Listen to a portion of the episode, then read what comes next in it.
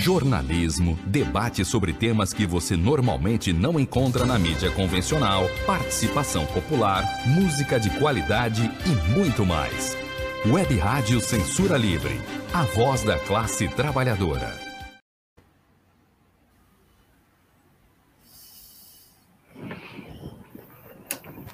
Olá, muito bom dia. Sou Antônio Figueiredo e essa é a cobertura do 24J, atos contra o governo Bolsonaro, pelo Fora Bolsonaro e Mourão. Estão aqui conosco Lucília Machado. Lucília, seja bem-vinda. Bom dia, Antônio. Muito bom participar desse momento histórico aqui com vocês. Daniele Gornia, seja bem-vinda. Bom dia. Opa, bom dia, Antônio. Bom dia, Lucília. Bom dia, Almir. Bom dia aí a quem está nos acompanhando aí. Mais um dia nacional, internacional de luta aí da classe trabalhadora. Muito bom dia, Almir César Filho. Seja bem-vindo.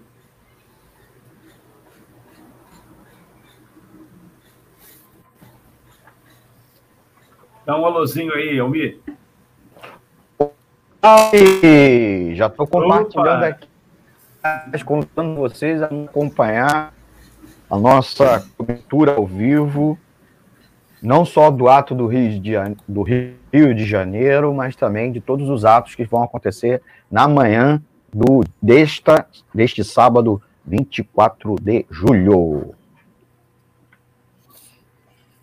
Bom, Antônio, contigo. Já, já, temos, já temos alguns vídeos, né? Foram gravados aí durante é, a manhã de hoje, desse dia 24 de julho. É, a qualquer momento, o Almir César Filho vai colocar na tela para você acompanhar. Teremos aqui também Gelta Xavier, é, que vai participar conosco. Hoje, uma transmissão com muita informação. Das outras vezes, perdão, também, mas já temos ao vivo aqui a Samanta Kédido, professora Samanta, já está conosco, Almir. Não, ainda não, ainda não está conosco, mas em alguns momentos aqui, alguns minutos, ela vai entrar conosco para participar. Bom, a professora Gelta Xavier vai falar sobre os cortes orçamentários da educação superior e pesquisa. Teremos também o bancário Rodrigo da Silva, vai falar conosco sobre a alta dos preços dos alimentos, inflação e reforma tributária. Além da professora Gelta, do bancário Rodrigo, teremos o petroleiro Vinícius Camargo, vai falar sobre as privatizações das estatais. Heitor Fernandes, que é membro da Federação Nacional dos Trabalhadores em Empresas de Correios e Telégrafos, a FENTECT, militante conhecido na categoria, vai falar sobre a privatização dos Correios. Teremos também o educador, professor Roberto Baeta, que vai falar sobre o novo ensino médio, ele que é profissional da educação em São Gonçalo, na região metropolitana do estado para você que está acompanhando a Web Rádio Censura Livre pela primeira vez. Seja bem-vindo, seja bem-vinda. Essa cobertura né, é da Web Rádio Censura Livre e Agência de Notícias Alternativa. Anota! Também vai participar conosco para falar sobre o Junho das, Junho das Pretas, a Rosirene servidora pública da Justiça aposentada. O Raoni Lucena, que é da nossa equipe, também do Sintuf, vai falar sobre reforma administrativa e o Lohan, do coletivo Rebeldia, vai também participar conosco falando sobre as perspectivas da juventude. Essas são as atrações aí, além das manifestações que a gente vai acompanhar, principalmente, já tem gente aqui conosco, mas principalmente aí do centro do Rio de Janeiro, É, eu vejo que já está aqui, daqui a pouco Mia vai colocar. A professora Samanta. Samanta, você nos ouve? Seja bem-vinda. Perfeitamente, Antônio Figueiredo. Primeiro, dizer que hoje eu não estou no Rio de Janeiro, eu estou em Campo Grande, Mato Grosso do Sul.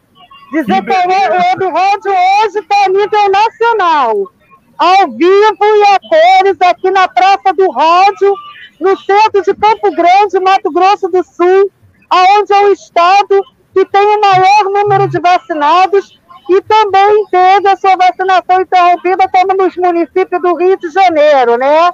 Ainda está tendo uma concentração, o número de pessoas aqui está chegando. Para quem é carioca que pensa que aqui o número está pequeno, pelo contrário, pela quantidade de, da, da população, está sendo um número muito grande. E dizer que eu não estou aí no Rio de Janeiro por motivos pessoais, mas independente do local, a luta continua e no dia 24 vim para a rua de novo, procurei a cidade, o local que vai ter Fora Bolsonaro e nós estamos aqui. E aí, Dani, a sua cidade, né? Daniele Bônia, eu, tô, eu sou Mato Grossense, mas quem está aqui hoje sou eu, Dani. Ah, muito bom. Mata a saudade por mim aí, Samanta. E fala um pouco é, sobre os eixos de luta, porque em cada estado, em cada cidade, a gente sempre tem aí os algozes de plantão. É, aqui estão falando. Então, aqui sobre a reforma administrativa, né? É, nós tivemos aqui, eu já entrevistei é, na minha página pessoal é, é, o Sinazep, eu vou chamar aqui é, professores para eles poderem falar, tá? Um minutinho. Você pode falar de onde você é para onde, é, de que categoria que você é e por que, que você está hoje aqui, ó? Eu chamo Mara, sou professora universitária e estou aqui para protestar contra essa barbaridade que está acontecendo no nosso país. Mais de 550 mil mortos e um, desvios de verbas na saúde, um verdadeiro absurdo que a gente está verificando no nosso país, país em ruínas. E como que está a situação da educação aqui em Mato Grosso do Sul? Então, infelizmente, a situação da educação é péssima, porque a gente tem muitos estudantes sem condições sem condições é, de acessar as plataformas da educação, porque eles não têm equipamentos, não têm internet, os pais estão em situação de insegurança, muitos pais desempregados, e as crianças, uma parte delas está abandonada. Então, assim, nada se difere. Vou passar aqui para outro companheiro também. Bom dia. Bom dia, meu nome é José, sou advogado em Campo Grande.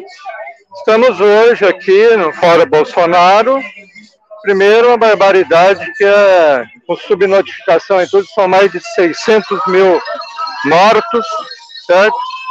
Estamos aqui protestando corrupção, desvio de verba, contra o teto de gastos assassino, genocida, entendeu?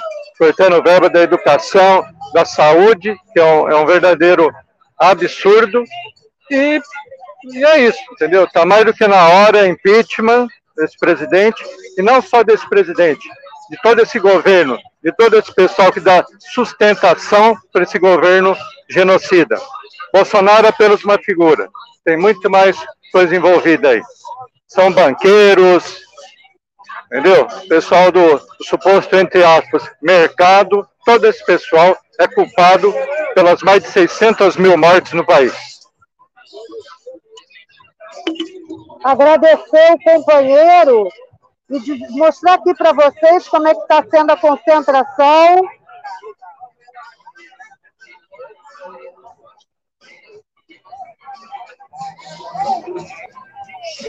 Dizer o seguinte, que não dá, não dá para esperar até 2022, né?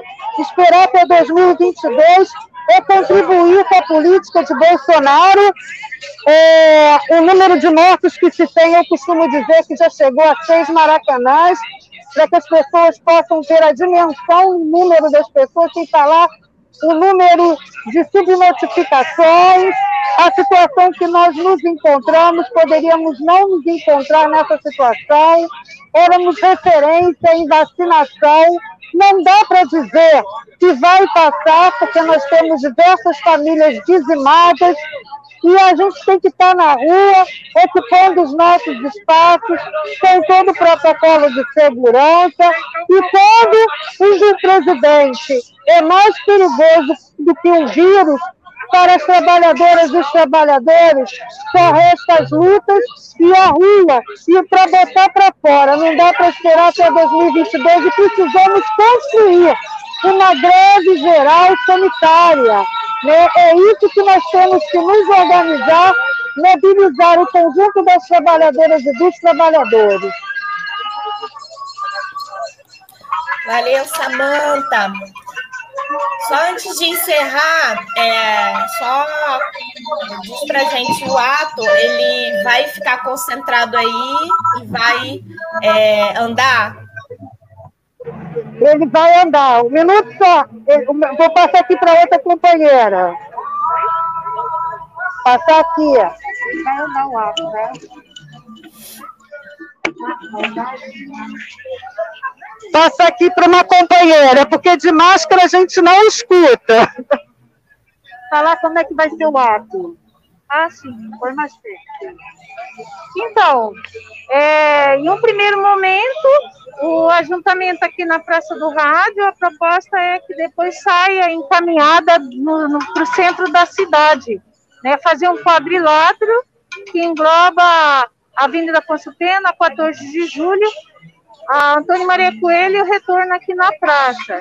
Está é, tá tendo a, a, o, o, encontro aqui, várias organizações estão sendo, é, estão se encaminhando aqui para a região, para depois sair nessa manifestação pelo Fora Bolsonaro. Minuto só que eu vou botar no meu ouvido para poder escutar vocês. Aqui a gente se vira nos 30. Ah, beleza, Samanta. Muito obrigada aí pela participação, mesmo aí estando a, por motivos pessoais, contribuindo aqui com a nossa transmissão e com esse Dia Nacional de Luta aí da classe trabalhadora. Tá bom, gente. Estamos aqui, estamos em luta. Não importa, não importa o local, tem que estar sempre em luta.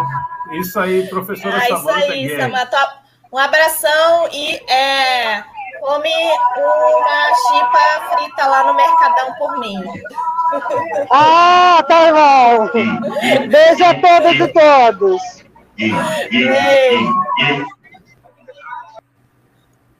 Tivemos aí a professora Samanta Guedes, né? Ô, Dani, explica pra gente aí que prato é esse? é o Mercadão, Mercado Municipal, é um lugar tradicional de Campo Grande.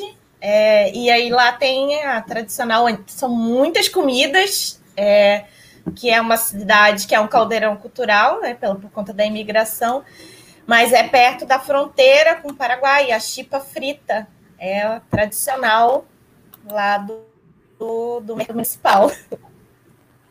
Ah, bacana, bacana. Bom, daqui a pouquinho vamos ter a professora é, Gelta Xavier, ela que é da nossa equipe, a gente é, vai ter aqui com ela informações aí, sobre os cortes orçamentários da educação superior e pesquisa. É, já temos aí na tela um, me parece um vídeo, né? É... É o, o vídeo do Rio, Rio de Janeiro. Isso. Tem concentração do Rio, recebemos material aí é, dos companheiros que estão girando.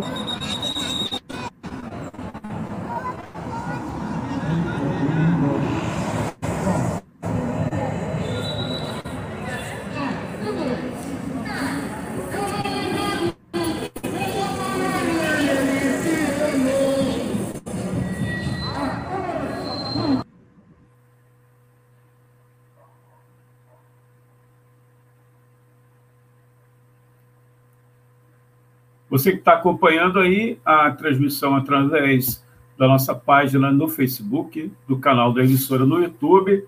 Se ainda não se inscreveu né, na nossa página, no nosso canal, por gentileza, né? Se inscreva e acione o sininho para você poder receber as notificações aí e atualizações do nosso canal. A gente agradece a sua participação, pessoas que também já deixaram recado aqui. É, vou pedir a participação da Lucília Machado para ler esses recadinhos aí para gente, Lucília, por gentileza. Pedir ao Mi para colocar na tela, pessoas que já estão acompanhando e deixaram o recado aí. Por gentileza, Lucília. É, bom dia, gente. É, lá do Mato Grosso, a gente vai para Criciúma. Eu não sei se o, se o Almir já tem aí o, os vídeos. Nós recebemos vídeos de Criciúma, vídeos não, fotos da Paraíba e também das manifestações que estão acontecendo fora do país, né, Almir? Você consegue localizar aí para gente? Porque é importante a gente frisar que essa luta não é só a luta de quem está aqui no Brasil, né? Mas quem está lá fora também, é, que está sendo. que está está refletindo esse estado de desgoverno né, e de abandono que está o nosso país. Então, é, nesse dia 24 de julho, mais uma manifestação, o povo na rua, e o povo também aqui, Antônio, participando com a gente, é Gleice Mar Lima, está dando aí bom dia para os companheiros e as companheiras, né? Enquanto o, o Almir tenta colocar aí, tem mais gente, o companheiro de Lei Santos disse que acompanhando a participação nas ruas de mais um dia de luta fora Bolsonaro e Mourão. Foi muito boa a participação da nossa da nossa amiga lá de, de, que está em Mato Grosso, a Samanta, né? Aí, ó, esse aí, esse fora Bolsonaro aí que ele colocou, eu acho que é de Criciúma, é isso?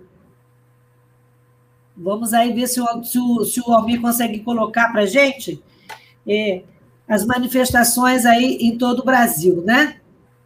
No Rio, aí, ó, Criciúma, lá em Santa Catarina, o povo já está na rua, pedindo fora Bolsonaro, fora Mourão e não ao golpe. Né? Temos também, acho que, imagem da Paraíba. Consegue localizar aí, Alvira, a imagem da Paraíba? E também da, algumas manifestações fora do país. As pessoas estão indo protestar nesse sábado, é, mais uma vez, diante desse descalabro, né? Essa aí eu não estou conseguindo localizar de onde é. Essa aí não foi, acho que não foi. Mas, assim, importante é que nós estamos aí vendo o povo participando, diversas categorias, professores, é, eletricitários, temos aí os cartazes da manifestação. Aí, essa aí é uma imagem é, lá de fora, né? O, em vários locais as pessoas estão protestando, no Japão, onde está sendo realizadas as Olimpíadas, e também em Paris, na Alemanha. Essa aí, se não me engano, é em Frankfurt. Né? Os alemães também estão protestando nesse dia, é, nessa oportunidade, é, com a quantidade de mortos e pessoas que foram perderam suas vidas, né, Antônio? Isso aí. A gente agradece é, as pessoas que estão enviando para aqui a Lucília Machado, na, eh, da rádio, na pessoa da Lucília Machado, essas imagens aí que a gente vai colocando ao longo da transmissão de hoje. É, vou só fazer uma, um questionamento aqui. Sim, está autorizado. A gente vai ter agora uma inversão de pauta, né? O nosso assunto vai ser é, alta dos preços dos alimentos, inflação e reforma tributária.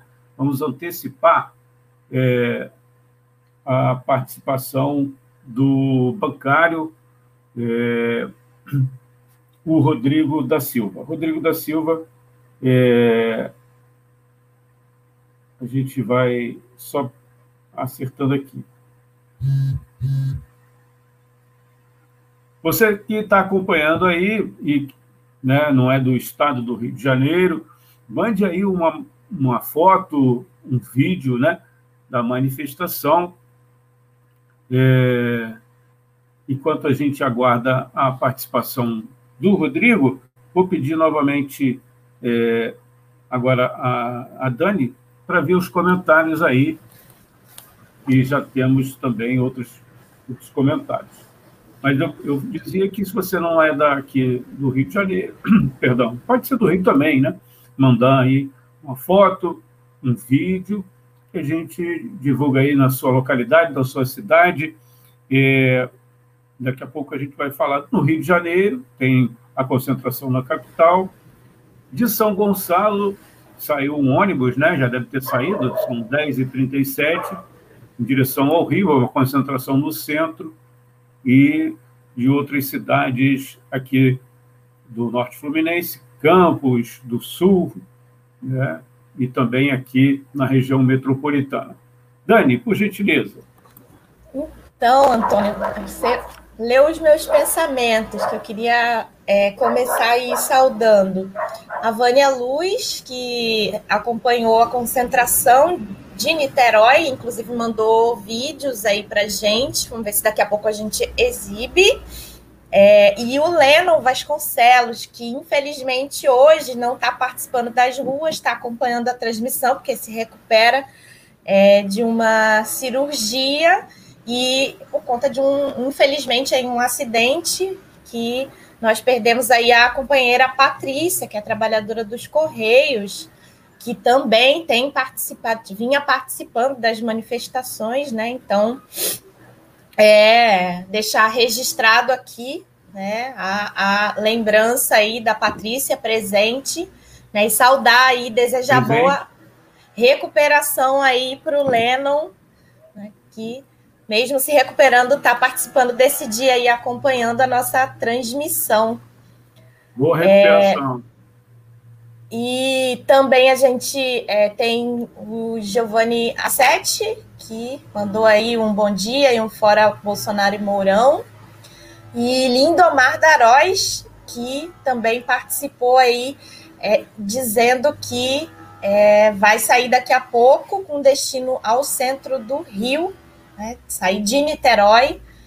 Né, então, vai participar aí presencialmente desse Dia Nacional de Luta, além do Dirley Santos aí, que tem mandado imagens, que o Antônio já falou, e a Gleicimar Lima, que é trabalhadora aí da rede municipal de Niterói, mais uma vez aí acompanhando, participando dessa transmissão coletiva aí da Web Rádio Censura Livre desse dia 24 de julho, mais um dia nacional de luta pelo Fora Bolsonaro e Mourão.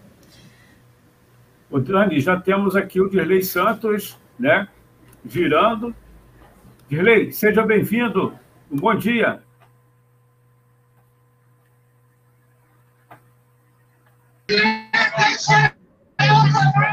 É importante dia, Antônio. Bom dia, Dani. Bom dia, Lucília. Temos aqui várias categorias de dia, Antônio. Bom dia, Lucília. Estamos escutando?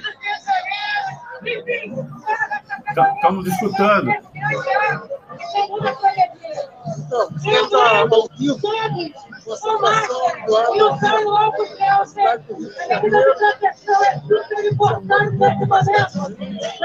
temos muitas pessoas.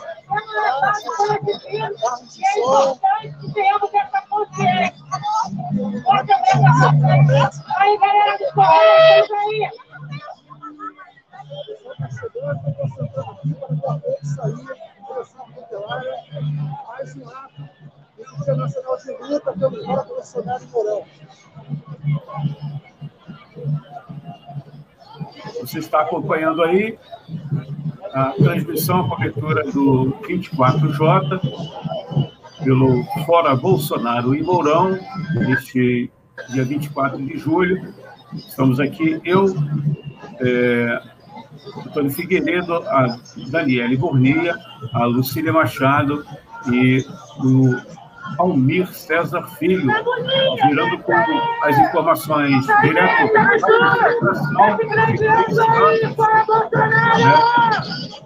Daqui a pouquinho vamos ter as participações aqui de vários companheiros e companheiras para também abordar vários assuntos aqui a nossa cobertura, né, Dani e Lucília? Além dos atos, a gente também discute outros assuntos aqui de importância para a coletividade, principalmente para a classe trabalhadora. As imagens estão lá é, do centro do Rio, aí próximo ao memorial Zumbi dos Palmares.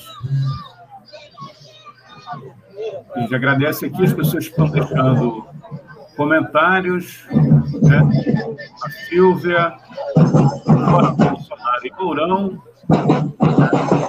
participando aqui conosco. Você, curta a nossa transmissão. Né? Se possível, deixe um comentário.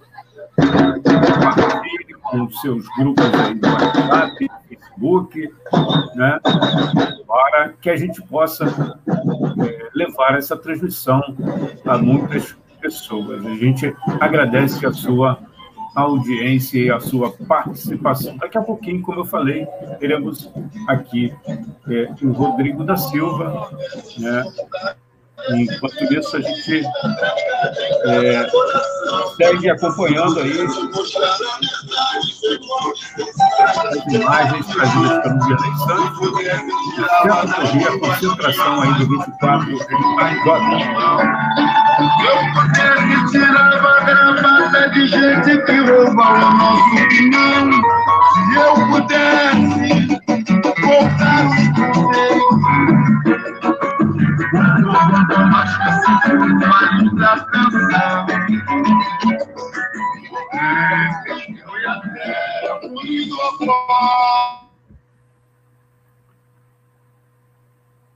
Bom, essa cobertura também é a parceria da Web Rádio Censura Livre e a Agência de Notícias Alternativa Nossa.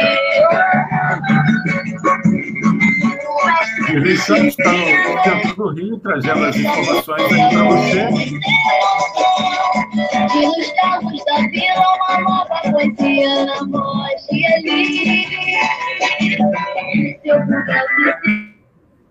Esse é o, é o carro de som, né?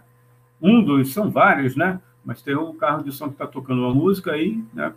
Para você, nesse dia 24 de julho, na cobertura aqui dos atos é, da Web Rádio. A gente está fazendo essa cobertura, já é a terceira, não, já acho que é a quarta, já perdi até a conta. Dani e Luciana me socorrem, eu, Lucília, me socorrem aí.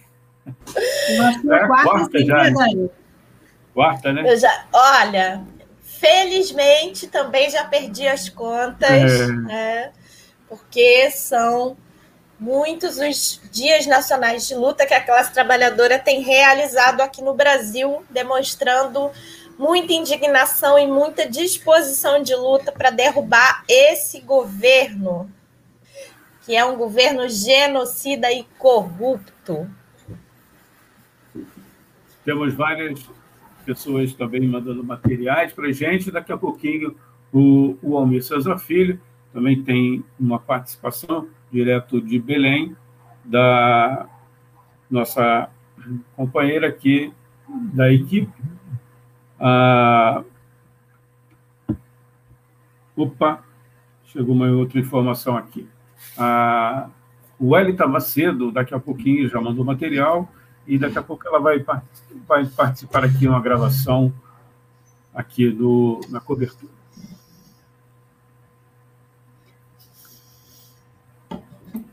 Estamos o Antônio falar, falar das pautas, Dani. Você, você pode aí estar mais antenada aí com relembrar as pautas para a gente aqui? Bom, é, o Fora Bolsonaro é o que sintetiza aí as necessidades que estão sendo apontadas mais esse Dia Nacional de Luta, que além de reivindicar aí, é, que a vacina de fato atinja a toda a população, seja né, é, dada em toda a população, mas também é, a luta aí para que a classe trabalhadora possa se alimentar, que tenha emprego é, e que é, também a, as nossas vidas sejam protegidas, é, contra aí é, todos os ataques do governo Bolsonaro e, especialmente, a reforma administrativa, que já está aí é, sendo preparada nível federal e implementada nos estados e municípios, a exemplo é, de Niterói, que também prepara a reforma administrativa, que tem como objetivo aí atacar é, o funcionalismo público e é, os serviços públicos aí, os direitos da classe trabalhadora, que tanto precisa dos serviços públicos. Acho que a gente tem imagens do Rio aí com delay, é isso, Antônio? Sim. O homem vai centralizar aí daqui a pouco essa imagem e não sei se aí as, as imagens do centro do Rio trazidas pelo Dirley Santos. Ô, Dani, como ele fechou lá o microfone, você pode seguir, por gentileza. Então, tá, eu falava aí da reforma administrativa, que é um, um ataque que está sendo preparado, é, e é, também temos aí a luta por manter as escolas é, fechadas, que já é, tem processo de luta que rompeu em greves em vários municípios é, dos profissionais de educação. Então, é um setor importante que vem enfrentando os ataques do governo Bolsonaro desde é, antes da eleição, né, sendo parte aí das manifestações do ele não, mas também né, na, na chamada tsunami da educação, que enfrentou é, a política de cortes nas verbas da educação e que se repete agora novamente e aqui na nossa região tem um processo de organização muito importante é, de é, profissionais da educação e estudantes, membros de toda a comunidade é, escolar, tanto das escolas básicas quanto das universidades. E esse processo de organização vai se expressar aí no próximo dia 5 de agosto, que vai ser realizada uma plenária online, unificando as lutas de trabalhadores, estudantes, é, pais de alunos, membros da comunidade, em defesa da educação. Então, essa plenária que deve debater aí é, os ataques à educação, como esse corte de verbas do governo federal, a luta contra a reabertura das escolas e também a BNCC, a Base Nacional Comum Curricular, que também é, tem sido implementada com muita resistência dos Dani. trabalhadores da educação. Opa, já temos o Rodrigo aí presente? Isso, Rodrigo da Silva, ele participou conosco é, girando, da, e hoje ele vai trazer informações é, sobre a alta dos preços dos alimentos, inflação e reforma tributária. Mas antes, Rodrigo, eu queria que você se apresentasse aí, a gente faz isso nos programas, e aqui também é um programa, né? De, não deixa de ser um programa. É, Rodrigo da Silva, quem é o Rodrigo da Silva? Fala para a gente aí, para os nossos ouvintes.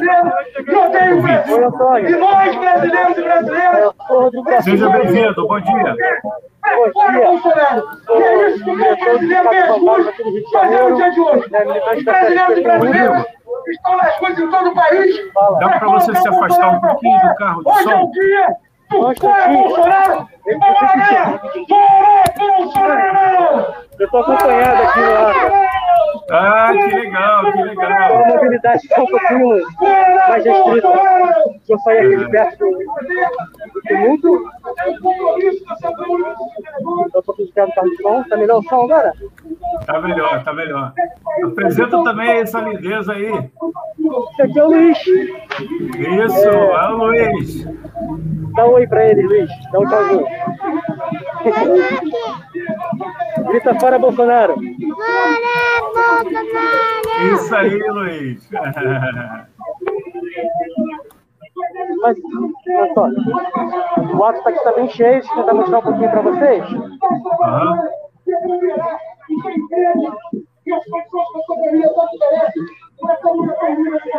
Ele está indo. Está começando aqui no Zumbi, mas ele segue bem para frente, né? O Dirley estava com algumas imagens aí. Uhum. A gente Você pode aproximar um pouquinho né? mais aí o seu, seu microfone? A gente está a gente está aqui, tem muito movimento, a gente vê uma galera dos Correios, de defesa das empresas públicas. Nosso movimento de bancários também está com uma coluna bem, bem forte, petroleiros, pessoal da educação, pessoal do CEP está aqui também, muita gente do CEP. A gente está aí na luta contra o Bolsonaro, contra as privatizações, contra os ataques aí à classe trabalhadora e às empresas públicas. Legal. Rodrigo, você poderia falar um pouquinho aí sobre esse, a elevação aí dos preços dos alimentos, está aqui na, na, nossa pautinha aqui, por gentileza? É, a gente está vivendo uma situação que, que é absurda hoje no Brasil, né? É, não só a fome voltou, mas ela voltou num patamar é, inimaginável, né? A gente vê fila hoje é, em troca de doação de ossos de, de animais. É, é uma a situação de miséria, de empobrecimento, é algo é, é algo nunca visto antes. É um aumento da, do custo de vida de forma geral, né? A inflação está em patamar altíssimo, é, os aluguéis estão absurdos. A gente, no Rio de Janeiro, a gente nunca viu uma população de rua no patamar que a gente encontra hoje. É, então, a economia, que foi o carro forte da campanha, da propaganda, do Paulo Guedes, o que a gente está vendo é uma grande miséria aí na, na população. Há alguns dias atrás, a gente teve uma. A gente teve a FEBRABAN, a Federação Brasileira dos Bancos, organizou um evento em que a gente ouviu os presidentes dos três maiores bancos falar é que estavam. Devolve esse coleguinha lá, vai. Que a gente estava no. recuperando o PIB, recuperando a economia, porque o lucro das grandes empresas, de fato, eles estão recuperando. Devolve esse coleguinha. O lucro das grandes empresas está sendo recuperado. Agora, a população, no final das contas, está pagando por esse custo, né? Está pagando com a miséria, com a fome, com a falta de aluguéis, com a falta de, de residência. É, acho que a gente vê uma, uma situação de miserabilidade como a gente nunca viu antes, enquanto os mais ricos continuam enriquecendo.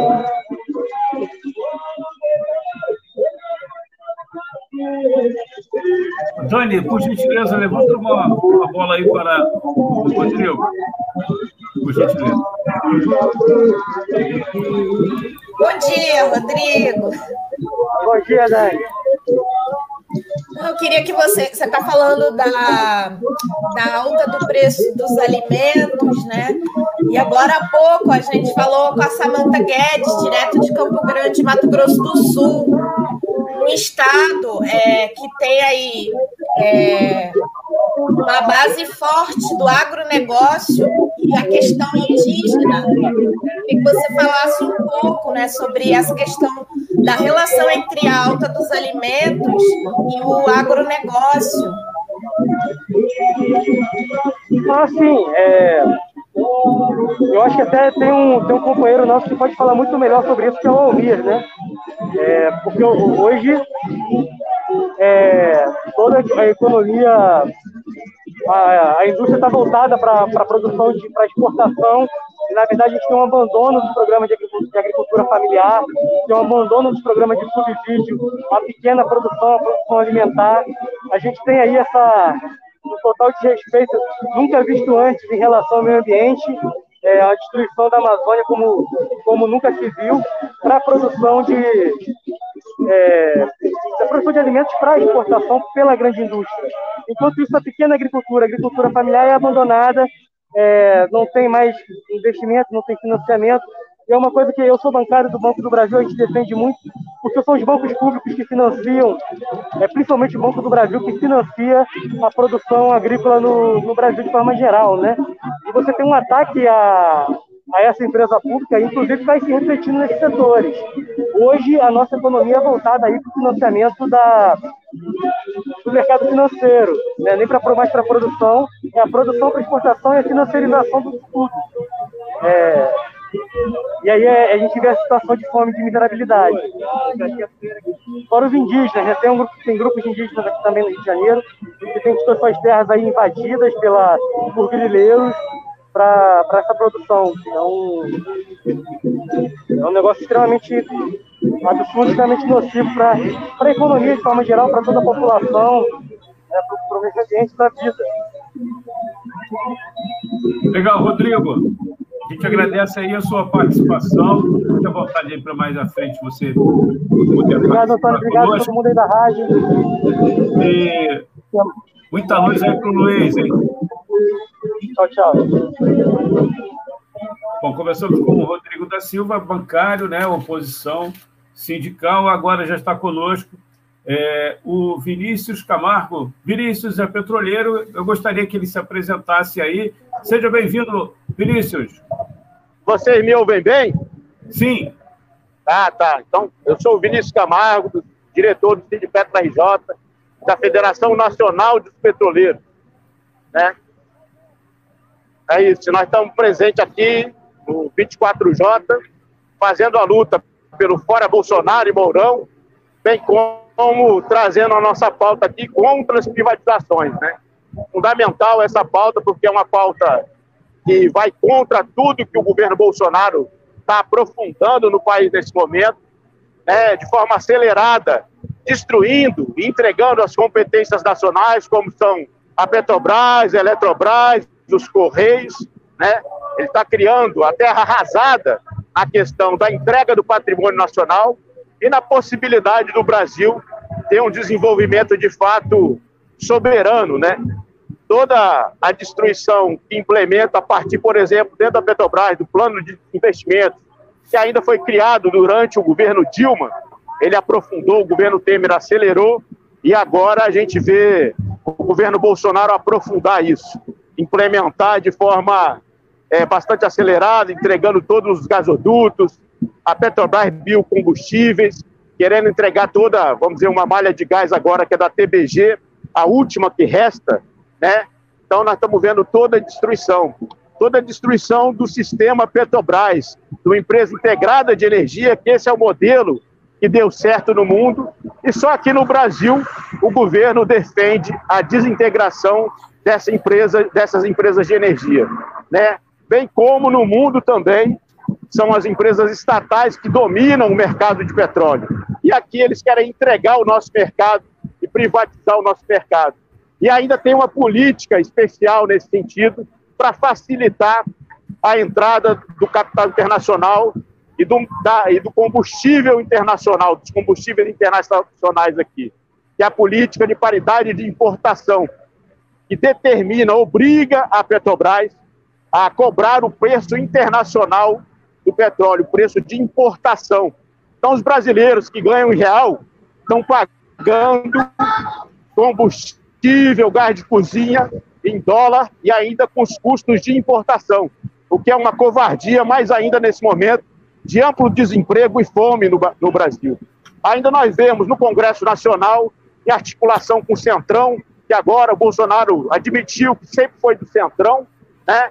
E a gente sempre falou isso, ele não era um político que vinha para mudar tudo, ele vinha dizendo que ia mudar tudo, mas para ficar tudo como está. Os brasileiros desempregados, na fome, e o patrimônio nacional sendo saqueado. E essa perspectiva a gente já tinha desde sempre no governo dele. E agora a gente vê no Congresso Nacional a aliança com o Centrão, passando a legislação de privatização da Eletrobras e dos Correios, né? Tinha toda uma discussão de que o privado tinha uma gestão superior e melhor, e a gente sabe que não, né? Correios é o preferido do e-commerce, né? Nesse momento, não tem por que privatizar Correios, não tem por que privatizar Petrobras ou Eletrobras, né? O capital internacional, se quisesse, de fato, concorrer ele entrava e fazia os seus próprios investimentos e não comprava os políticos corruptos do Brasil para passar a lei, para entregar o patrimônio nacional. Então nós estamos em luta, né, em luta contra o governo que segue um, um governo da, de uma corrupção que se liga diretamente com a morte de 400 mil pessoas no Brasil por causa da pandemia, pelo atraso da vacina.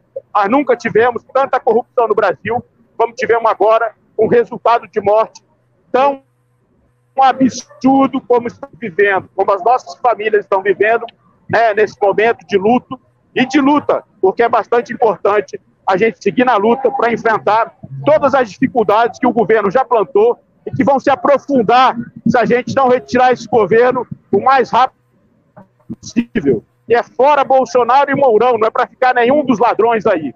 Nem, ninguém que compactuou com a obra de destruição, de destruição e morte que esse governo empreende contra a população brasileira. Um nível de fome e desespero e desalento que a gente tem visto na população. É importantíssima a luta de todos, a unidade nesse momento para derrubar Bolsonaro e Mourão e toda a sua trupe e impor uma agenda de direitos, uma agenda de um Brasil soberano, de um Brasil com desenvolvimento para o povo, e não para meia dúzia de bilionários. Ok. Vinícius, é, você colocou aí as críticas à política do governo Bolsonaro, que vem continuando a política de privatizações aí de, dos governos do PT e do Temer.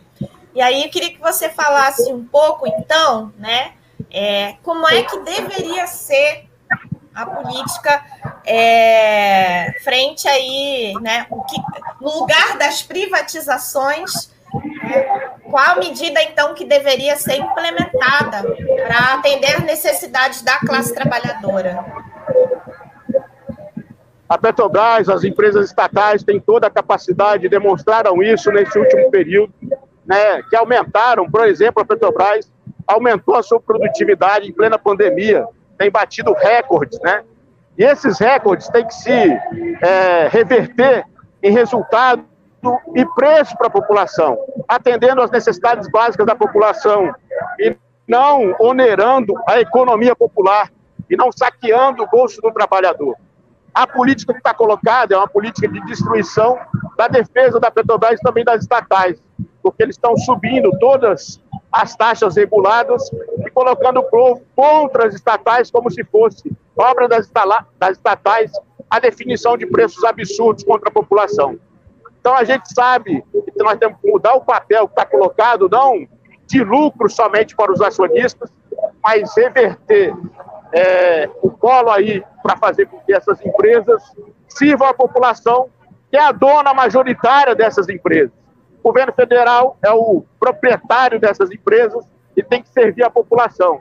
Não pode se colocar agora e desvirtuar né, o, os objetivos que foram determinados da Petrobras de abastecer o mercado nacional e servir a população.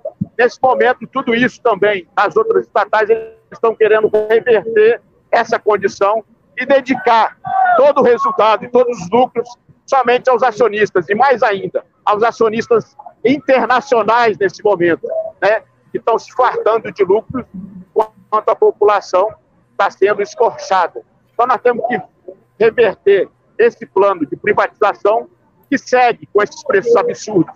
Então, nós temos que colocar uma luta de reversão dessa política de paridade de importação, definir é, os preços pelos custos e pelas ótimas capacidades e eficiências que as nossas estatais têm em oferecer energia, seja combustíveis, energia elétrica, bem como logística, como é o caso dos Correios, né, da entrega de encomendas, por exemplo, né, a preços muito menores do que o mercado internacional. Isso já foi praticado no Brasil e nós temos que fazer com que isso volte a ser praticado, né, para garantir o desenvolvimento nacional para que as vantagens competitivas desenvolvidas a partir do investimento público nas nossas universidades, no nosso centro de pesquisa, revertam em melhoria para os trabalhadores do Brasil, para o povo brasileiro. Né? O caminho que está seguindo é um caminho de trilhar e destruir esse vínculo e a necessidade desse vínculo das empresas estatais com a nossa população.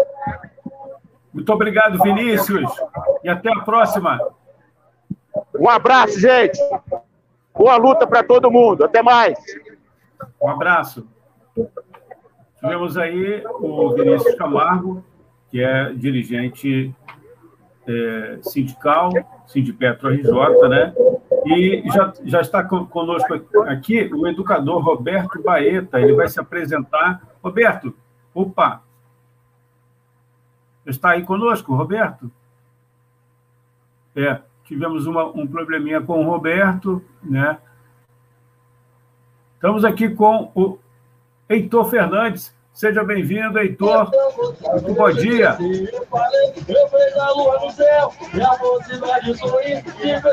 Pedir para você falar um pouquinho distante aí do carro de som. Para a gente poder te ouvir. Bora, Bolsonaro! Bora! Isso aí, galera. Vou fazer uma pausa aqui melhor agora? Aqui a gente volta. Hein? Agora sim, agora sim. Pode seguir aí, Heitor. Legal. Estamos aqui na concentração do movimento dos Zumbis Palmares, aqui na Cidade Nova, próxima central do Brasil. Ó, do, do Palmares. A galera está chegando. Tem uma concentração já. A pouco, então, vai ter saída. É, nós estamos aqui no fundo da Central do Brasil.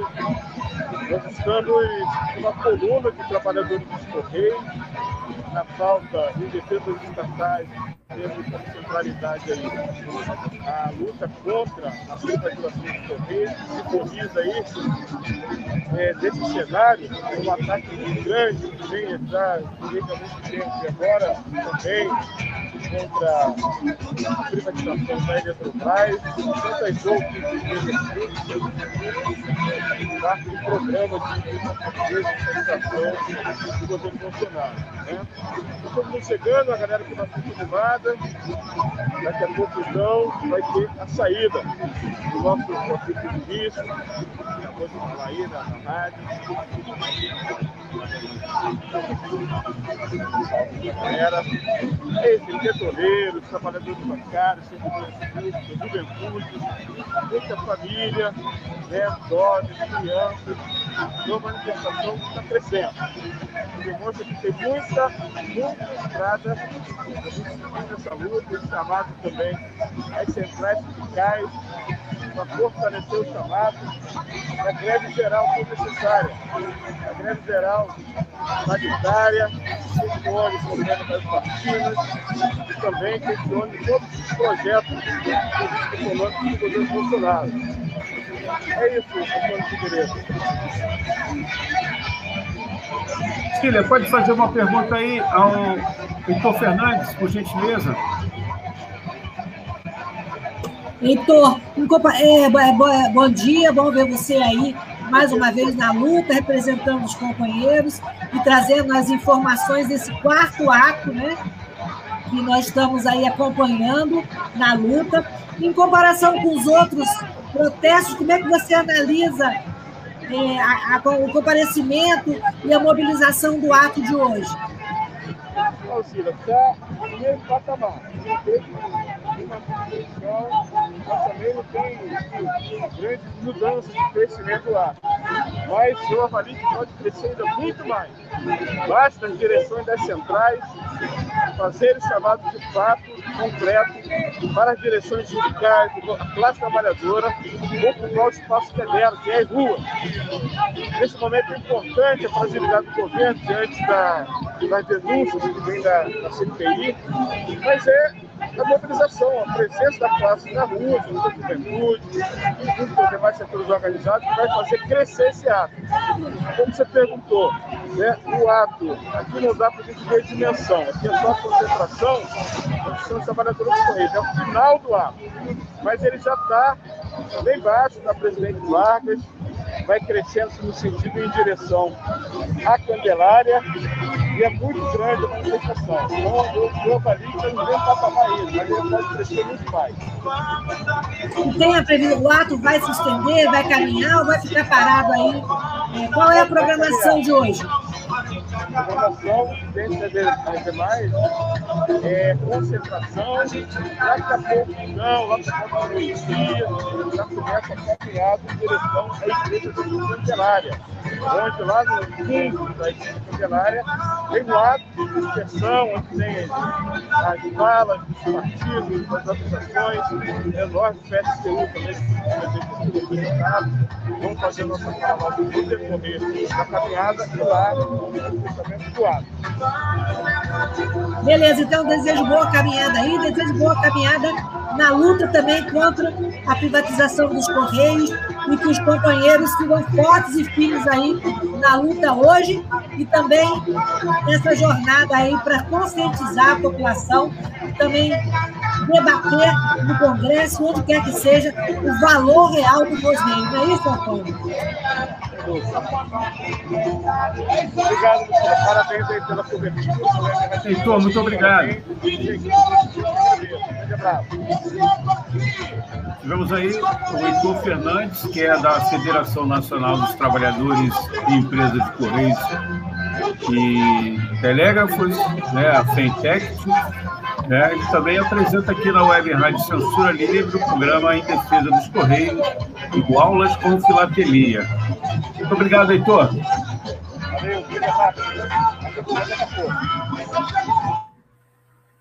Agora, Roberto Baeta já está conosco também. Seja bem-vindo, Roberto. Bom dia, camaradas. Bom dia, Cecília. Bom dia, Antônio Figueiredo. Bom dia, Dani Bornia. É uma Lucília. honra estar aqui com vocês, né? É uma honra nesse momento estar aqui com vocês e estar conversando com vocês, né? Ato muito importante, né? para derrubar esse governo, precisamos derrubar esse governo já, nesse momento. Não dá para esperar o dia 22, não dá para esperar 2022. Oi? Antes de você Oi? entrar na nossa pauta, se apresenta aí para os nossos ouvintes. Ok, Antônio. Prazer, meu nome é Roberto Baeta, professor de História da rede estadual e da rede municipal de Saquarema, militante do coletivo Reviravolta, militante do movimento do Quilombo Raça e Classe e também militante do PSTU. É. Dani, militante... uma pergunta aí para o Baeta. Opa, bom dia, Baeta. Bom dia, Dani. Eu queria que o Baeta falasse um pouco sobre o processo de luta e da educação é, que a gente eu estava falando agora há pouco da, do processo de organização aqui na região de Niterói, São Gonçalo, Itaboraí, em torno da plenária unificada em defesa da educação. Eu queria que você falasse um pouco é, desse processo de luta, principalmente na rede estadual contra a BNCC. Opa, vamos lá. Bom, tá tendo uma organização, a galera tá se organizando, a educação tá se organizando, né? Educação estadual, municipal, federal, tá se organizando em torno de uma plenária para, né, poder barrar aí a BNCC, barrar a reforma administrativa e barrar todas as reformas, né? E barrar todas as reformas que estão aí atacando a classe trabalhadora, que estão é, sendo extremamente nocivas a, a todos os trabalhadores. Bom, na rede estadual está tendo muita resistência à BNCC, muita resistência à BNCC, né? Já era, já era para estar tá acontecendo a escolha dos livros, né? E a galera não escolheu os livros.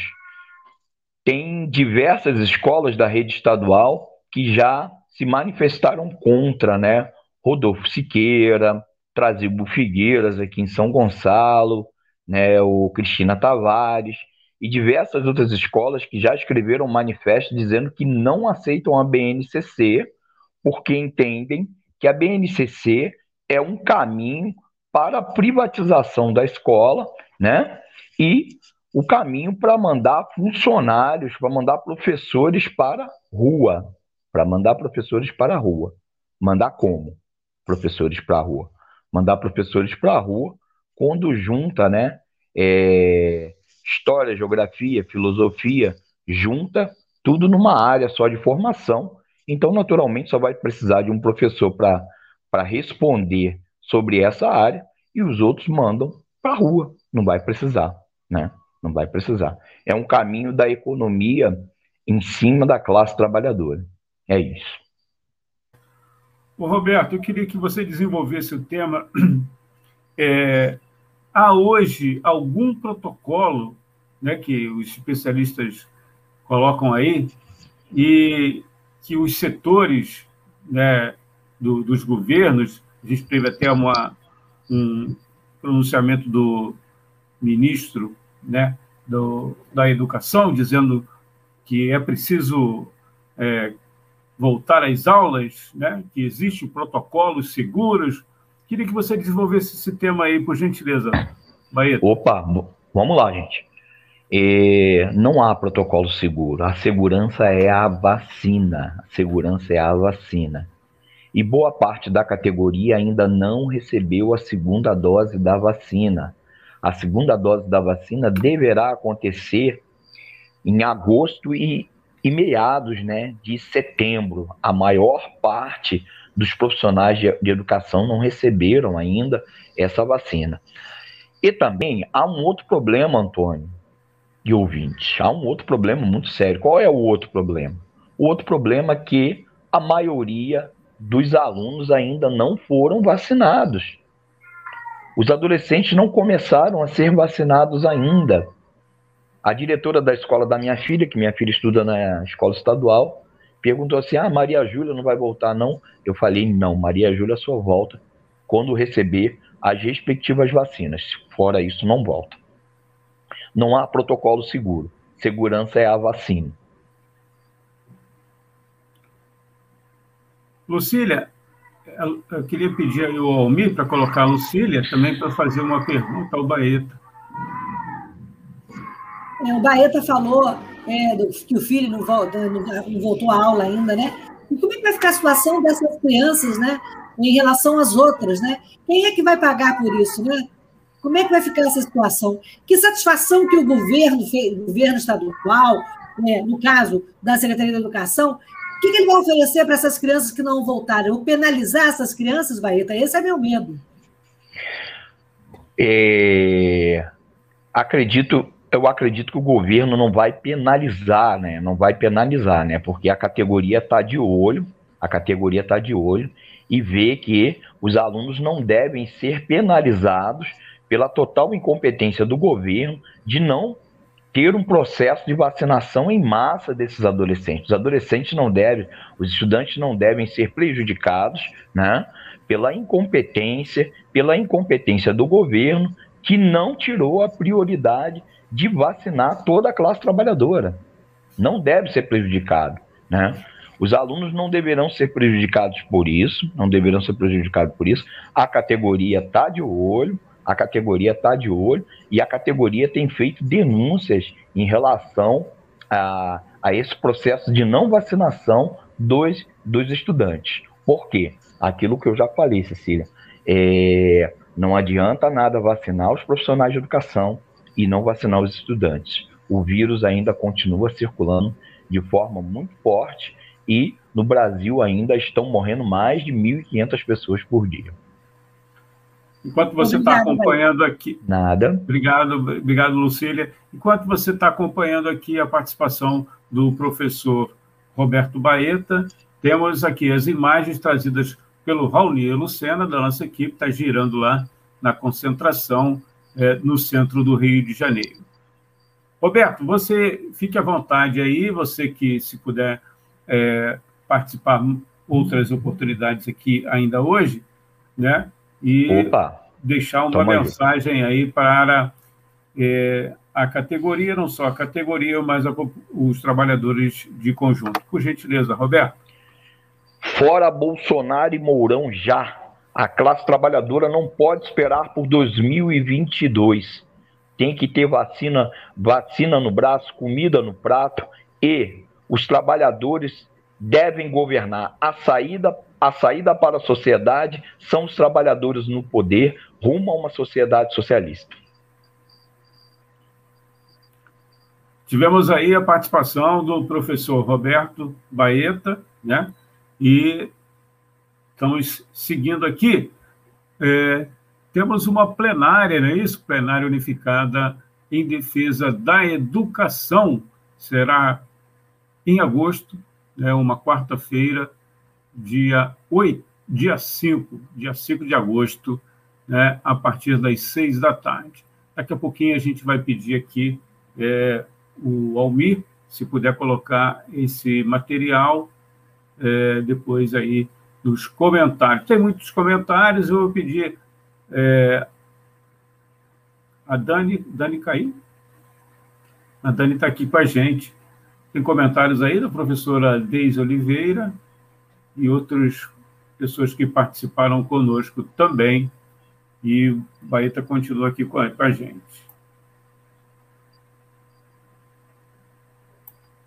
Vamos agora aos comentários, Almir.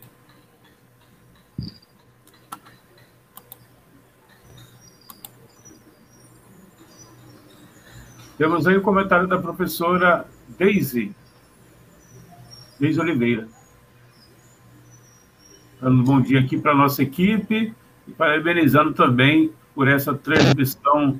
A gente agradece aí, sempre acompanhando a professora é, Deise Oliveira, professora da rede estadual. Hoje ela está aposentada, não é isso? É um abraço aí é, carinhoso para a professora Deise Oliveira.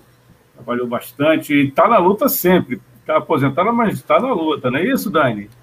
Exatamente. É, a, a aposentadoria hoje, em tempos de ataque aos direitos, né? Após aprovada aí a reforma da Previdência, é quase um privilégio de poucos, mas também é, tem a luta aí é, para que o governo estadual pague o abono de permanência aos aposentados, que o governador Cláudio Castro está dando calote nos aposentados da rede estadual.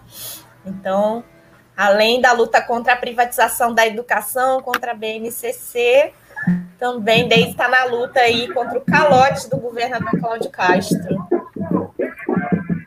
Vamos chamar agora o nosso companheiro aqui, titular do programa Debate Livre, toda segunda-feira, a partir das seis, o Raoni Lucena. Fala, Raoni.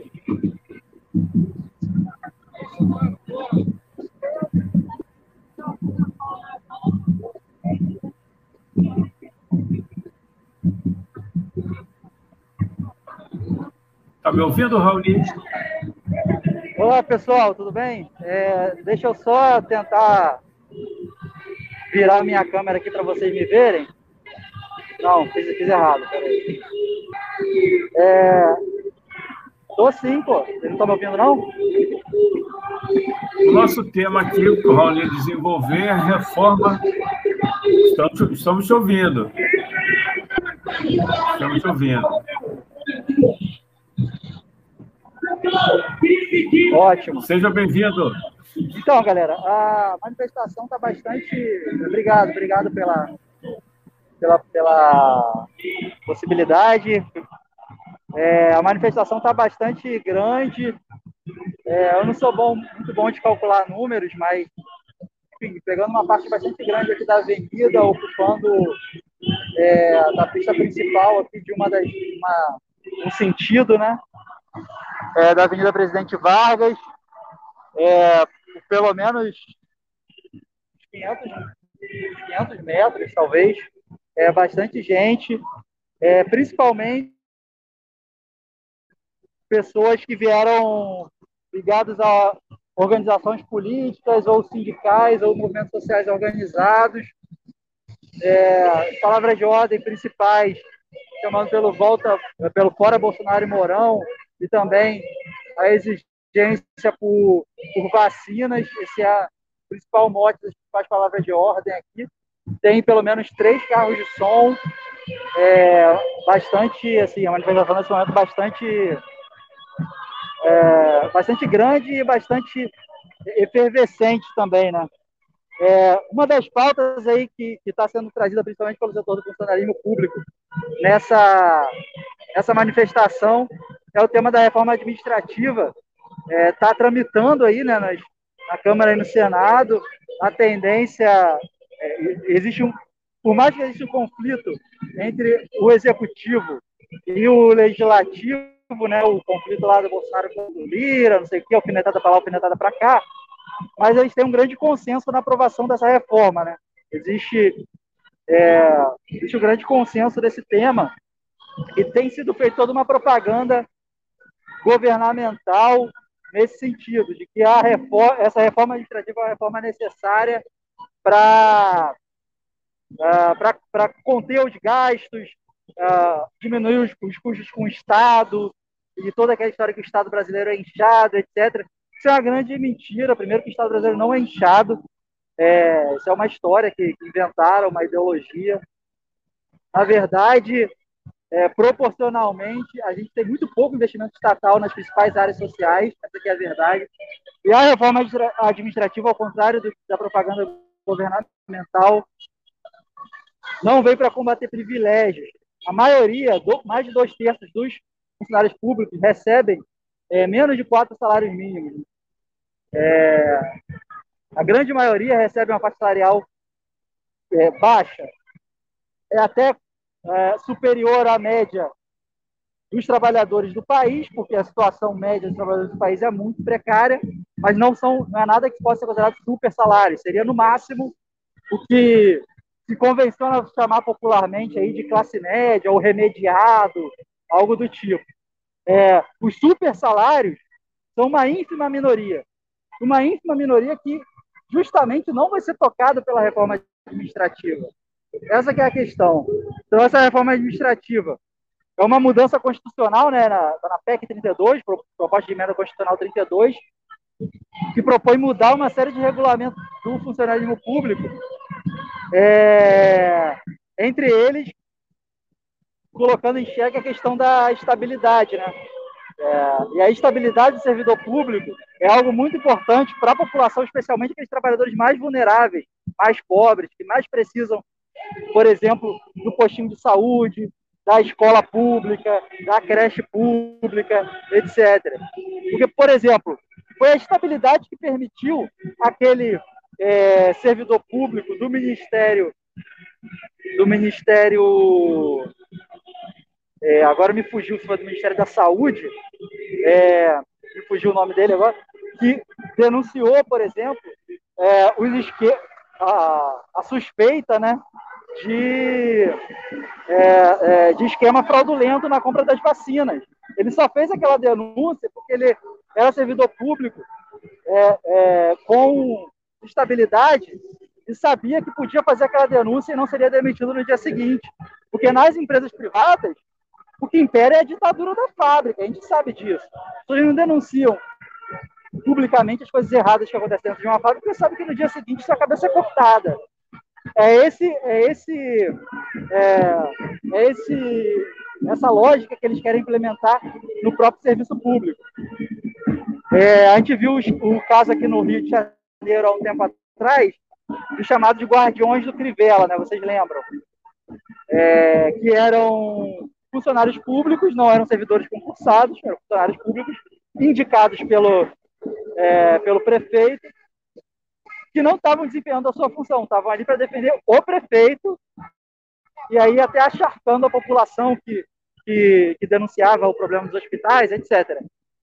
É, então, com a reforma administrativa, os guardiões do Crivella, que, é, que são que é caso que acontece, de fato, é, a expone lá, puxa saco, o cara que é cargo de confiança, como eles dizem, que são indicados para ficar lá puxando o saco do, do, do, prefeito ou do governador mesmo. É, isso que hoje, felizmente, ainda é uma exceção. É, a ideia administrativa é que se torne regra.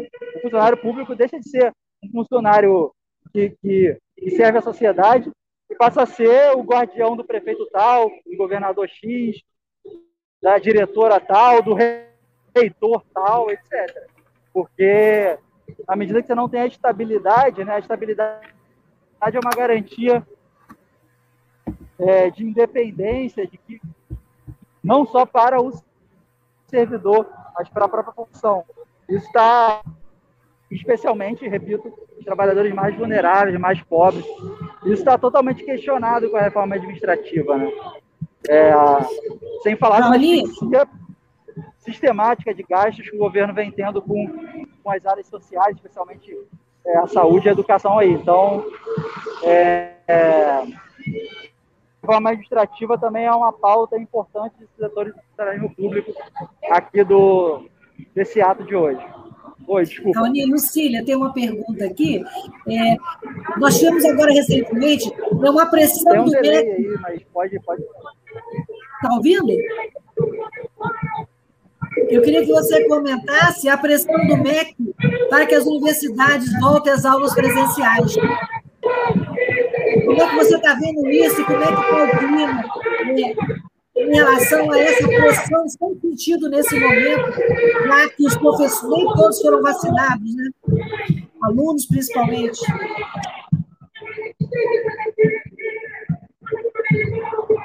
Segue aí, tem delay, pode seguir, pode seguir. Eu queria saber a sua opinião sobre essa pressão que o MEC tem feito junto às universidades federais né, para o retorno das aulas presenciais. Ah, nesse momento eu não estou ouvindo o que, que você está falando, não. É a Lucília que está falando, eu não estou ouvindo. Isso. Está ouvindo agora? Eu acho que está muito barulho, né? Acho que tem um delay também. Acho que não está ouvindo, né, Antônio? Eu não estou conseguindo ouvir o que vocês estão dizendo, não, gente. Eu vou. É, eu acho que pode seguir aí com o convidado. Procura uma outra posição. aqui fazendo algumas imagens do, do, da manifestação que o pessoal está acompanhando, tá bom? Obrigado, Raul.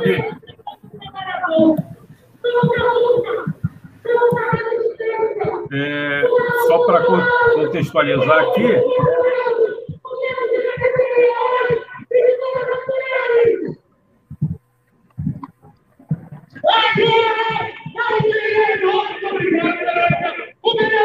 o, o Raoni para fechar o microfone, colocar as imagens, aí depois ele volta numa próxima oportunidade aqui nessa cobertura.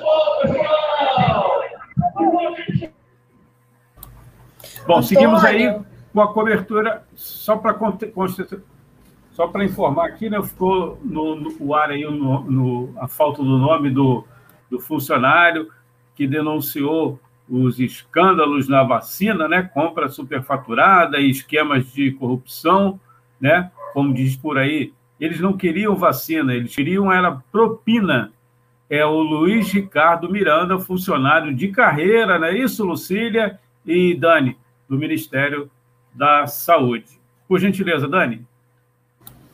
Então, é, o Raoni estava falando sobre é, um dos pontos da reforma administrativa, que é o ataque ao direito ao pleno emprego, né, que ele chamou aí de estabilidade dos servidores públicos. E acho importante lembrar que é, o direito ao pleno emprego ele nem sempre foi apenas dos servidores públicos, era uma conquista do conjunto da classe trabalhadora que foi extinta aí no período da implementação da CLT é, pelo governo Vargas. E é, esse deveria ser um direito estendido ao conjunto da classe trabalhadora, é, porque o o trabalho, o direito ao trabalho, o direito a não perder o seu emprego, é, ele é, é, depende aí a sobrevivência dos trabalhadores que ficam à mercê é, da burguesia, de quando a burguesia tem necessidade é, de produzir, de para garantir os seus lucros e é, quando a, a, burguesia não tem essa necessidade de mais é, mão de obra, coloca os trabalhadores no desemprego. Então, a gente tem hoje o exemplo de, é, dos trabalhadores, por exemplo, é, de vários ramos da indústria que trabalham por, pela chamada empreitada.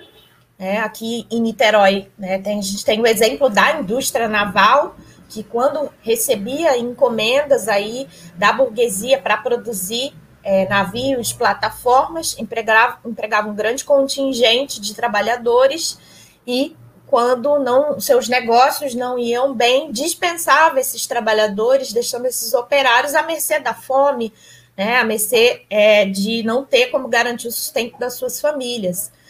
Então, é, o direito ao pleno emprego, além de é, é, ser uma medida de combate à corrupção no caso do serviço público, mas deveria ser um direito de toda a classe trabalhadora ter acesso aí ao emprego de, de garantir é, de, de forma perene o seu sustento. Então, é uma reivindicação importante, não só para o serviço público, para os servidores públicos, mas para que se estenda ao conjunto da classe trabalhadora. Pode seguir aí, Antônio. Legal, Dani. Temos participações. Por gentileza, Lucília, tem aqui o Tiago, antes a Vânia Luz, né? Saudando aqui o Raoni Lucena. Pode ler aí para a gente, Lucília? Posso sim. É, o Tiago Del Belo diz que fora PT também vamos lutar contra os corruptos. Seguindo aqui, temos mais manifestações dos nossos ouvintes, é, que aproveitando aqui para dizer que os ouvintes podem dar likes e também curtir o nosso canal no YouTube, também na nossa página no Facebook. Né? Além do Tiago, temos também é, outros ouvintes se manifestando nessa manhã. E aí temos imagem de, da manifestação, é, com várias bandeiras e vários manifestantes de diferentes categorias, colocando aí o seu protesto na rua, é, colocando a voz é, que está engasgada né, do povo. Vamos um áudio, é isso, Professora Gelta. Professora Gelta vai entrar? Isso, então passo a palavra para o doutor e a professora Gelta. Professora Gelta Xavier, seja bem-vinda. Muito bom dia. Tá, é, tá... Bom dia, nós estamos aqui na pra... nós estamos aqui na Presidente Vargas, é um grupo do PSTU bastante mobilizado, próximo aos militantes vinculados à, à Petrobras, né? É, já estivemos na Praça Araribóia desde cedo, nos encontramos a partir das 8 horas, fizemos um ato é, muito contagiante, muito mobilizador, eram coletivos diver, com diversas inserções, inserções políticas em comunidades, inserções em partidos, e nós estamos aqui é, mais uma vez nos manifestando e agora focando especialmente na reforma administrativa. É muito importante que cada militante, em cada oportunidade, estejamos falando do que, do que significa a alteração da Constituição. A PEC 32, que trata da reforma administrativa, será muito prejudicial, muito custosa, além de todos os ataques que temos recebido como classe trabalhadora, ataques à universidade, os cortes, as reformas do ensino médio, a reforma do ensino superior, a reforma administrativa tem um amplo é, espectro na medida em que implica fechar hospitais, eliminar carreira, é, eliminar é, o percurso que nós temos é, militantes né, da, das causas específicas de cada uma das áreas, de cada uma das categorias. É importante que nós é, estejamos atentos e aproveitemos todas as oportunidades para comentar, para conversar e para conquistar outros trabalhadores que se insiram nessa luta. Nós estamos também bastante atentos ao que os governos estão nos obrigando, né? Voltar para escolas. É claro que as escolas são espaços nossos de socialização, mas além do que a escola significa a saúde é muito importante, né? Quanta criança, quanta mãe ainda não foi vacinada e que dependerá da vacina para poder votar, voltar com mais tranquilidade à escola, né? levar seus filhos. Para nós que somos é, professores, é, o deslocamento às vezes não é tão distante, não é tão difícil, mas as famílias que vêm de longos de distantes lugares, né? no caso dos trabalhadores da UF, os estudantes da UF, né, que vêm é, do Coelho, é, de Maricá, de Santa Luzia, de Rio Bonito.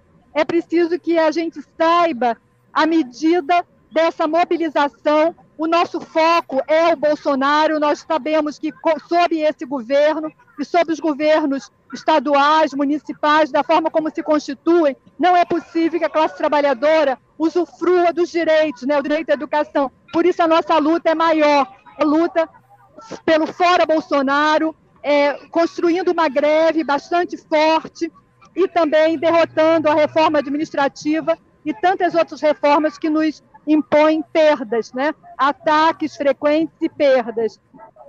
Vamos a, a luta, vamos prosseguir na, até derrubar Bolsonaro. Bom dia professora para nós. Gelta. Bons atos. Professora. Eu tenho uma pergunta para a professora, Antônio. Professora Maior, Lucília Machado, tudo bem? Professora Gelta me ouve, Lucília? Eu acho que ela não está nos ouvindo, né?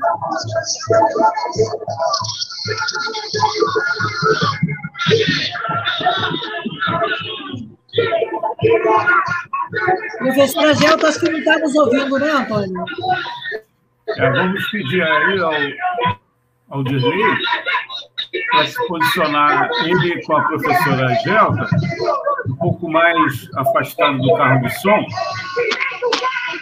para ela poder nos ouvir.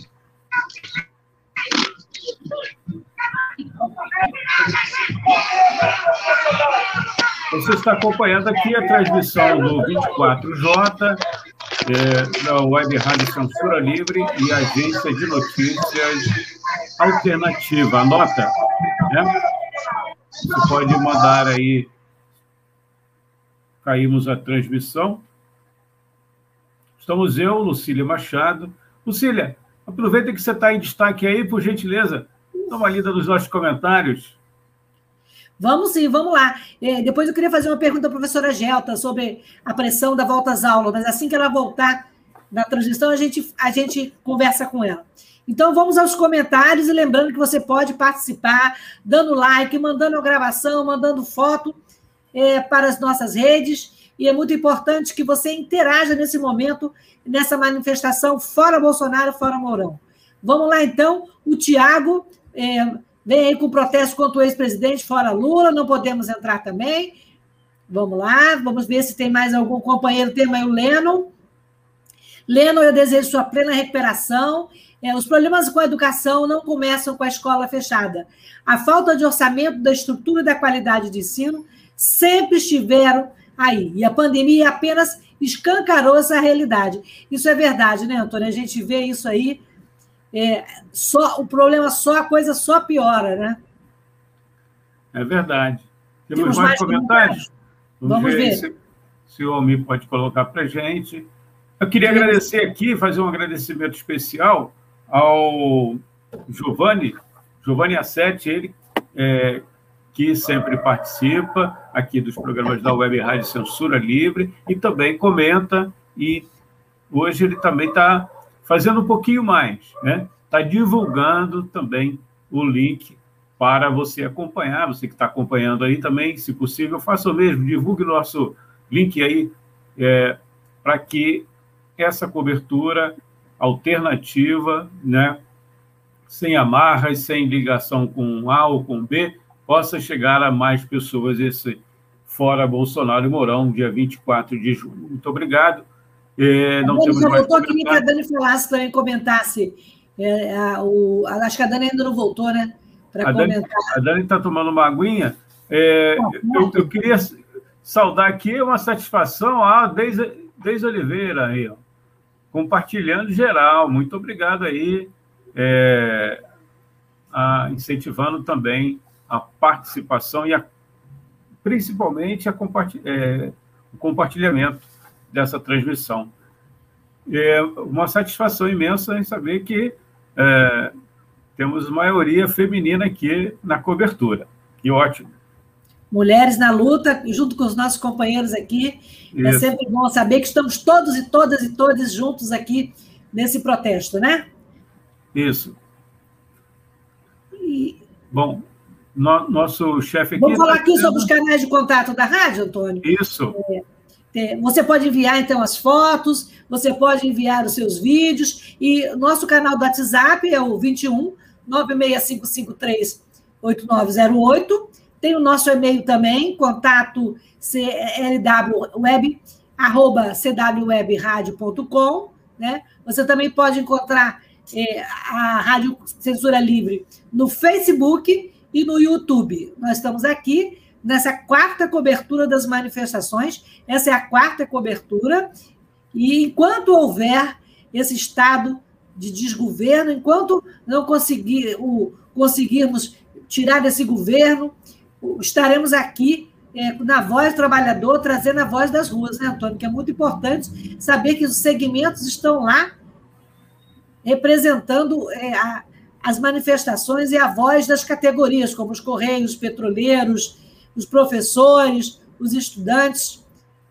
Eu acho muito importante esse espaço e, e essa voz que os, os manifestantes estão trazendo, né? A professora Gelta, Raoni, Dirley, também tivemos aí a participação da Samanta, do Mato Grosso, né?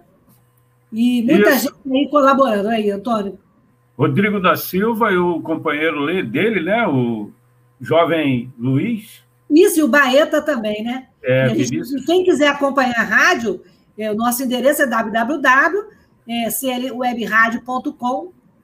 Estamos aí e precisamos da sua audiência sempre importante a participação e a interação de todos, né, Antônio?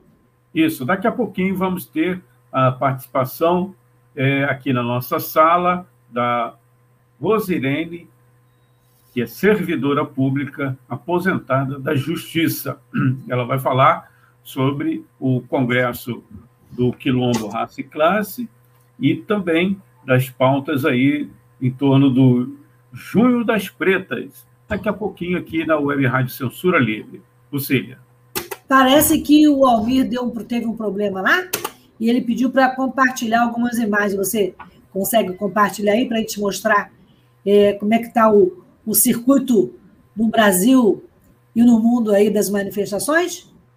É, eu vou, vou aguardar aqui a, a Dani retornar. Eu tenho tá.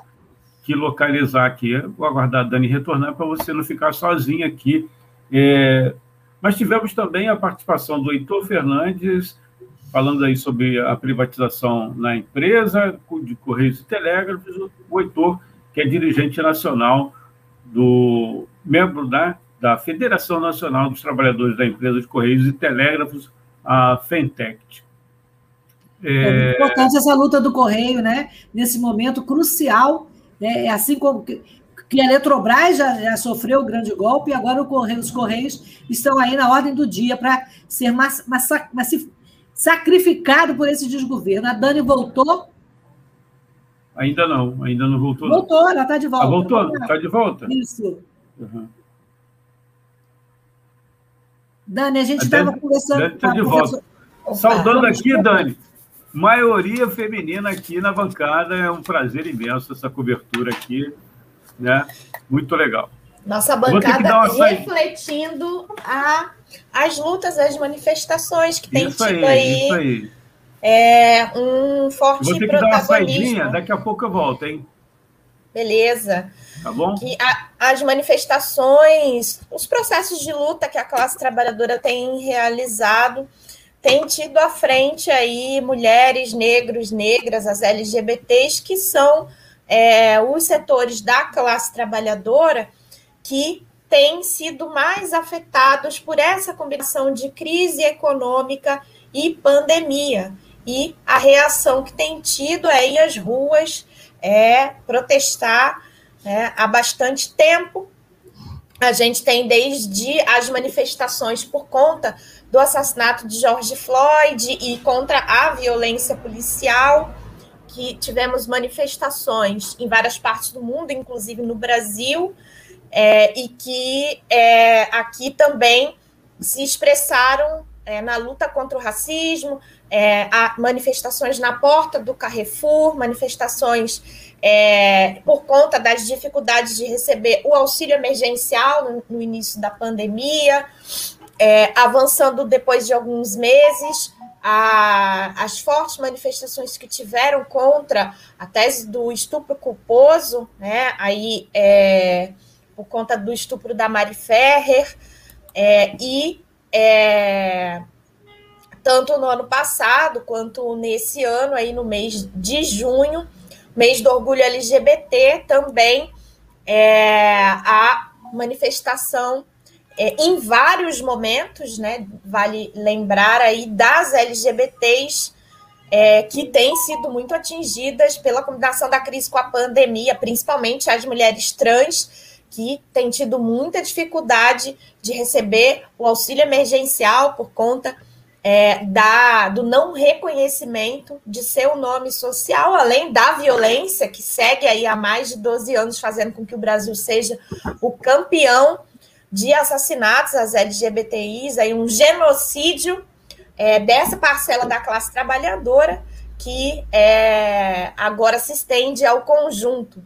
É, então, e as mulheres negras que a gente é, já assiste e já é, é, tem um, um, uma forte participação desse setor à frente das lutas, principalmente contra a violência policial nas comunidades, nas favelas, é, e que na pandemia também se expressaram. Então, e também é, sendo parte aí das lutas tanto é, da categoria dos Correios, que tem uma forte presença negra, muitas mulheres trabalhando nos CDDs, nas unidades, é, e nas lutas da educação, que é, tem enfrentado aí o governo Bolsonaro. Então, nossa bancada hoje reflete as lutas da classe trabalhadora.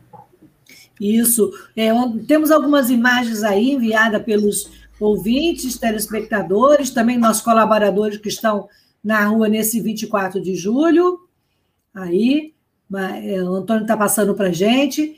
É, os Correios, mais uma vez, aí, presentes na luta no Rio de Janeiro. Companheiros aí empunhando as bandeiras e as lutas, sempre atentos a, aos, aos inúmeros, a, a, toda a pauta, né? É, nesse 24 de julho. Temos várias participações aí. O Heitor, que já falou aqui com a gente, né, da, da luta dos Correios. É muito importante trazer essa pauta. É, essa também, essa temos aí, tenho em destaque aí o botijão de gás, né, Dani? Porque um dos problemas, né? A gente teve aqui petro, um representante do petro, dos petroleiros mais cedo, esqueci o nome do companheiro, me desculpa. É o Vinícius. Isso. E, e até, Dani, que você é, falasse, nesse importante luta dos petroleiros, no momento, eles em luta e o, e o gás aumentando, e os combustíveis aumentando. É, e como é que fica a população? Vimos recentemente o caso de, um, de um, uma pessoa que morreu porque estava cozinhando com álcool, né? O, então, assim, a fome batendo e o gás aumentando, né, Dani? Como é que a gente pode conviver com essa situação?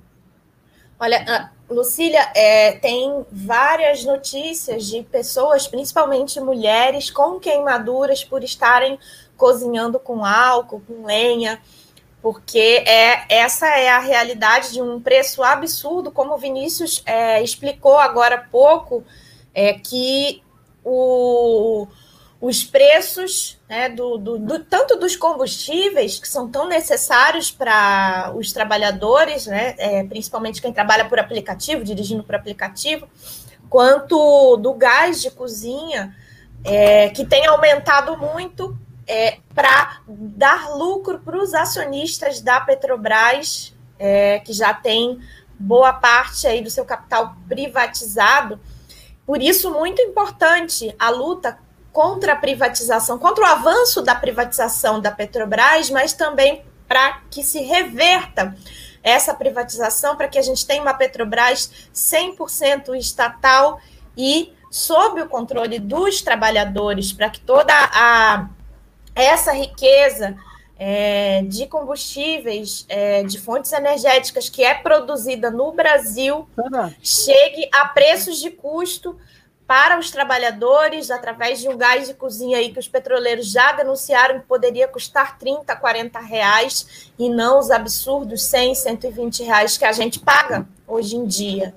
Então, a luta por uma Petrobras 100% estatal, sob controle dos trabalhadores, é fundamental aí é, que Bolsonaro é, quer avançar né, com este projeto que foi iniciado pelos governos do PT e tiveram continuidade durante o governo Temer.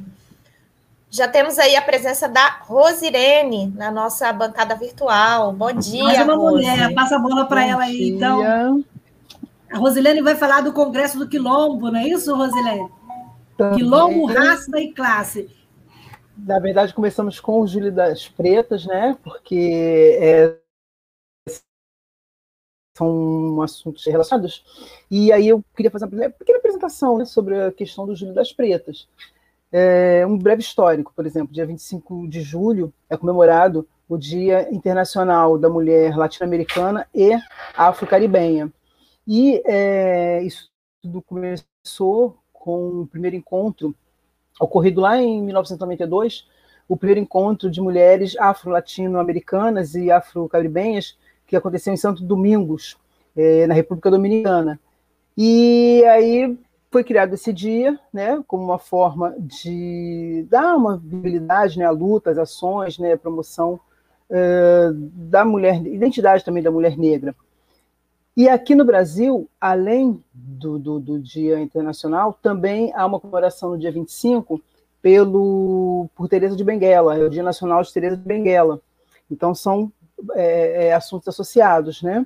E aí, em que, que isso consistiria, né, o, o Júlio das Pretas? Há cerca de nove anos, uma ONG na Bahia resolveu organizar, né, fazer uma agenda conjunta, né, propositiva, junto com organizações mulheres negras, para, além de contemplar né, uma programação de atividades e ações de atividades do tipo marchas, rodas de conversa, saraus, oficinas, também é, debater né, a questão do racismo, por qual passa a, a, de forma sobre maneira né, a mulher negra brasileira. Então, é uma, uma, uma, recentemente, principalmente, né, mais recentemente, a questão do enfrentamento ao racismo e à violência tem sido a tônica maior dessa, desse momento, dessa, dessas, desses dias né, de julho, da, do, do Julho das Pretas. Né? E aqui, né, esse ano, por conta da pandemia, já, vai, já estamos na nona edição, do Júlio das Pretas. E, em razão da pandemia, não vão ter. A maioria das atividades vão ser virtuais, né? E, na sua maioria, também com, a, com ações sociais, porque a pandemia trouxe uma vulnerabilidade muito maior né, para a população, sobretudo a população de mulheres negras, a população negra de modo geral. Então, esse ano, a programação é mais virtual e voltada para as ações sociais também. Né? E aí a gente aproveita também para esse momento para um momento de reflexão, né? Inclusive a, o, o, tema, né, o nome do Júlio das Pretas esse ano é Para o Brasil Genocida, Mulheres Negras apontam a solução. E aí a gente para para refletir, né, nesse momento, né, da condição da mulher negra e a gente percebe que as principais, as condições mais complexas, né, se refere à questão do mercado, do mundo do trabalho da mulher negra, onde o salário da mulher negra normalmente compreende a cerca de 40% do salário do homem branco, fazendo um, um patamar de, de comparação, mesma função, tem mais ou menos essa, essa relação né, de, de percentual, o que é gritante né, em termos de diferença salarial. E a gente percebe também o que, que para a mulher negra, quase as portas se fecham né, para as atividades laborais, onde não se tem, vamos dizer, é, porque é parte do princípio que a mulher negra, para a história colonial, de que a mulher negra é forte, tudo, então sobra para a mulher negra normalmente as atividades mais pesadas, né? É, para ela é fechado o mercado de trabalho para os postos de melhor geração, os trabalhos vamos dizer assim, mais é, é, de, de, visibilidade. Então, sobra para as mulheres negras os trabalhos, os postos de trabalho mais precarizados, uh, minimamente remunerados. Né? Então, quer dizer que é uma realidade difícil dentro do contexto atual. E então tem, então tem essa combinação de racismo pelo lado do mercado de trabalho e machismo também, né, que acaba que a mulher negra acaba enfrentando tanto do, do, da sociedade geral do homem branco e também às vezes do próprio homem negro também. Então, e também a violência. A gente, os dados do dossiê da mulher de 2020 dão conta de que quase 70% dos casos de feminicídio cometidos no Rio de Janeiro em 2019 foram contra mulheres negras. Então, é uma é um dado também gritante, né, dentro dessa realidade atual. Então, quer dizer, na pandemia a gente sentiu que há por todos os lados ataque à mulher negra. E a gente percebeu, né, se evidenciou-se muito, é, por exemplo, quando esse Estado, que também é racista, esse governo que também é racista, é, tira da. coloca a, a, o trabalho doméstico, o serviço doméstico, como um trabalho essencial.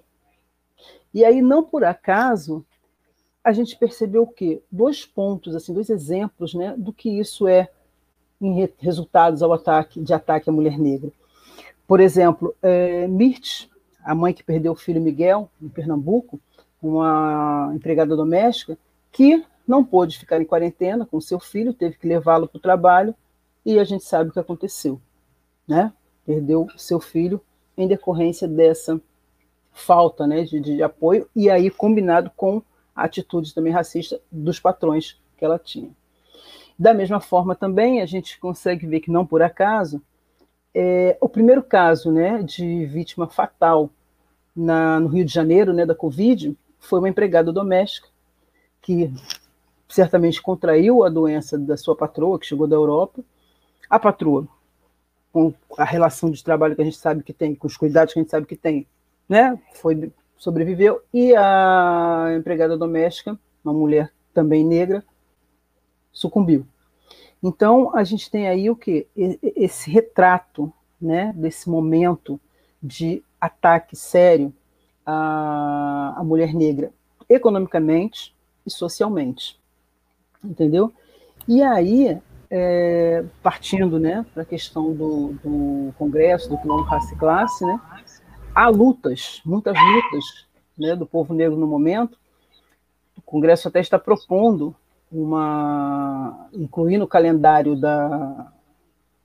calendário de lutas né, do, do, do, do Brasil, como já tem o Outubro Rosa, já tem o, o Novembro Azul, né, o Outubro Rosa, por conta da luta contra o câncer de mama, o Novembro Azul, da luta contra o câncer de próstata, e da mesma forma, é, a gente está pleiteando, né, buscando o Júlio Negro, que congraça também as lutas né, do povo negro e é inclu ser incluído no calendário o Júlio Negro pelas lutas do povo negro. Nós temos aí o dia 25, que é a, a, a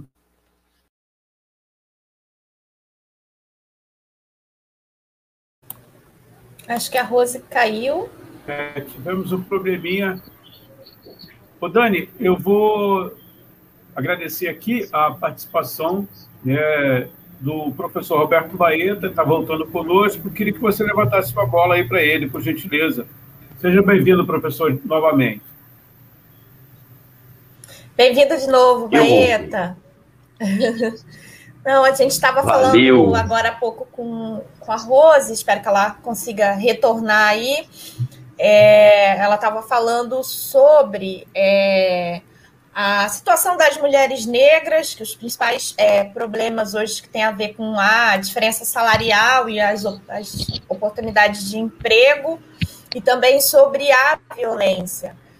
E, e aí eu queria que o Baeta falasse um pouco é, sobre a educação é, do povo negro, né? E é, esse processo de exclusão é, que a gente vê se aprofundar hoje com a, o avanço, a aceleração da privatização da educação, principalmente com a BNCC, mas que tem essa exclusão do povo negro tem raízes históricas, desde o período da escravidão.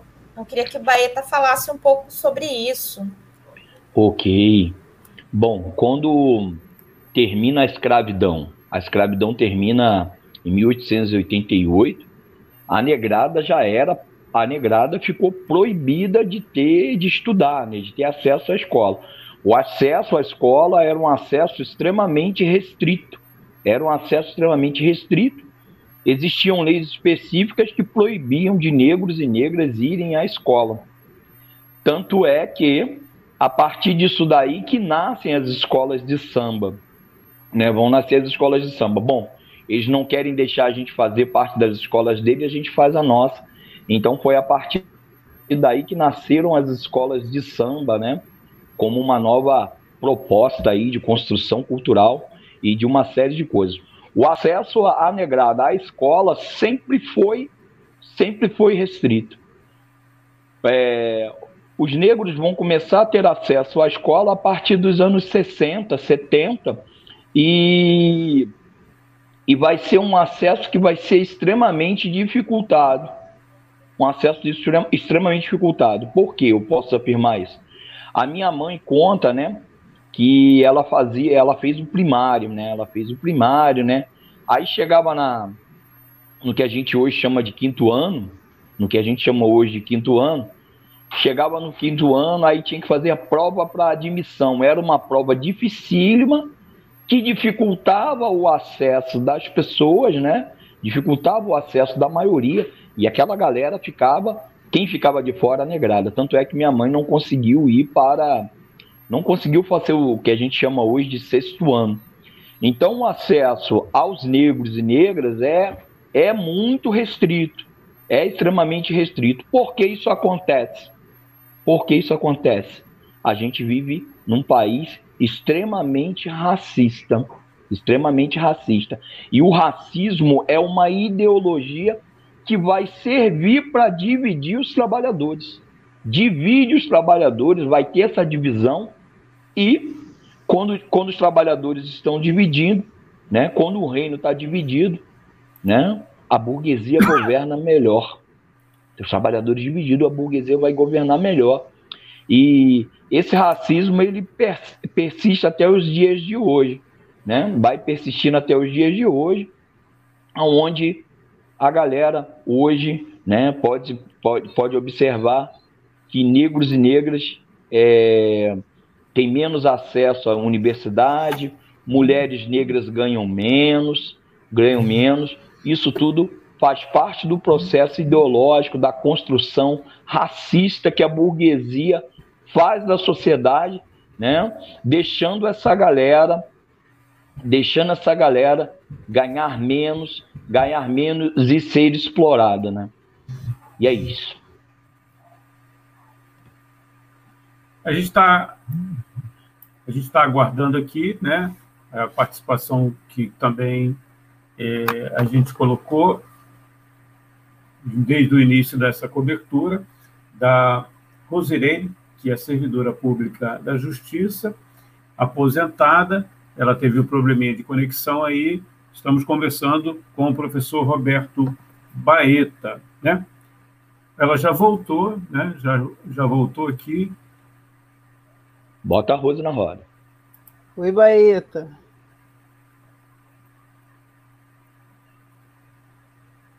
Gente, a comunicação está instável aqui hoje. Vocês estão me ouvindo melhor? Então, estamos te ouvindo. Pronto. Seja, seja bem-vinda de volta. Obrigada, obrigada. Então, é... Rose, antes de você seguir falando aí sobre o Congresso do Quilombo, é, você falou de dois problemas aí é, que as mulheres negras enfrentam. É, é, o problema da desigualdade salarial, né, da, dos postos de trabalho que estão reservados para as mulheres negras, e também falou sobre o, a violência. Né?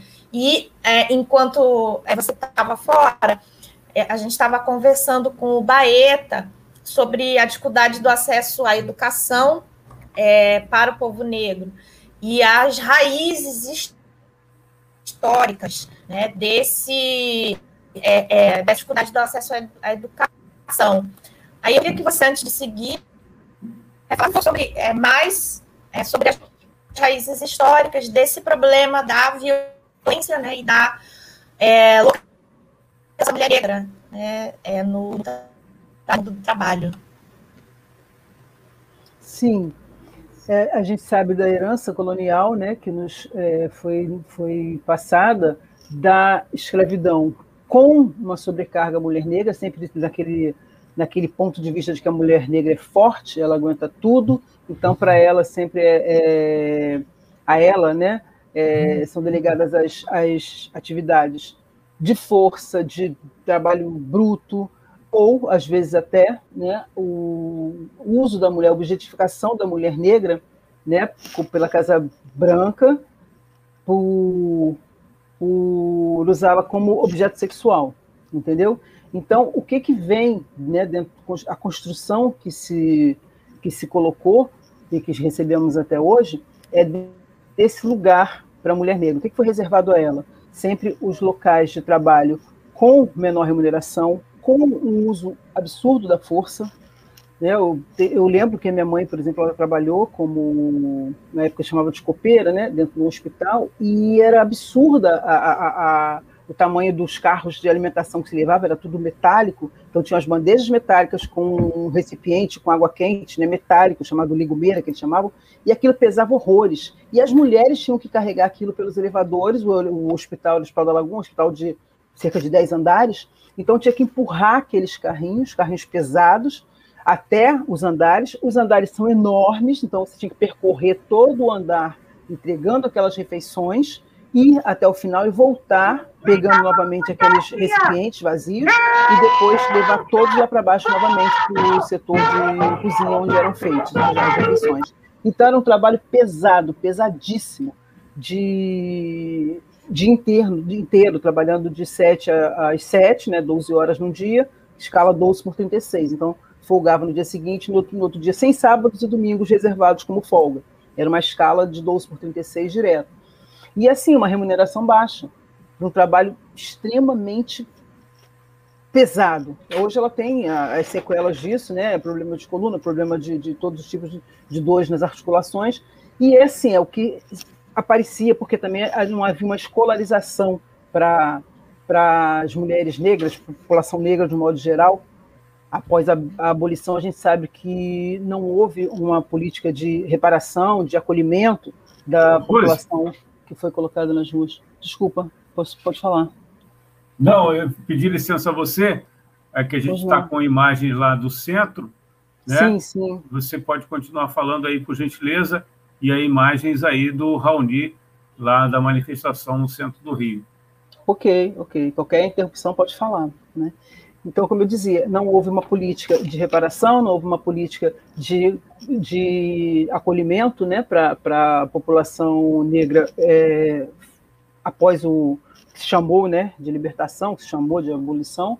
Então, o que foi sobrando foi sempre o quê? Uma manutenção daquelas atividades que já eram feitas, na Casa Grande, que eram feitas é, para os senhores, né? Era mesmo trabalho doméstico ou trabalhos braçais na lavoura, e é a oportunidade de escolarização que vai criando uma série, né, uma é, geração pós geração, dificuldades de romper esse, esse ciclo, entende? Então, a mãe passa essa, essa herança né, de trabalho para a filha, que depois vai passar para sua outra filha, e aí perpetuou durante um certo tempo essa, essa, essa corrente, né, essa cadeia de, de trabalho dessa natureza.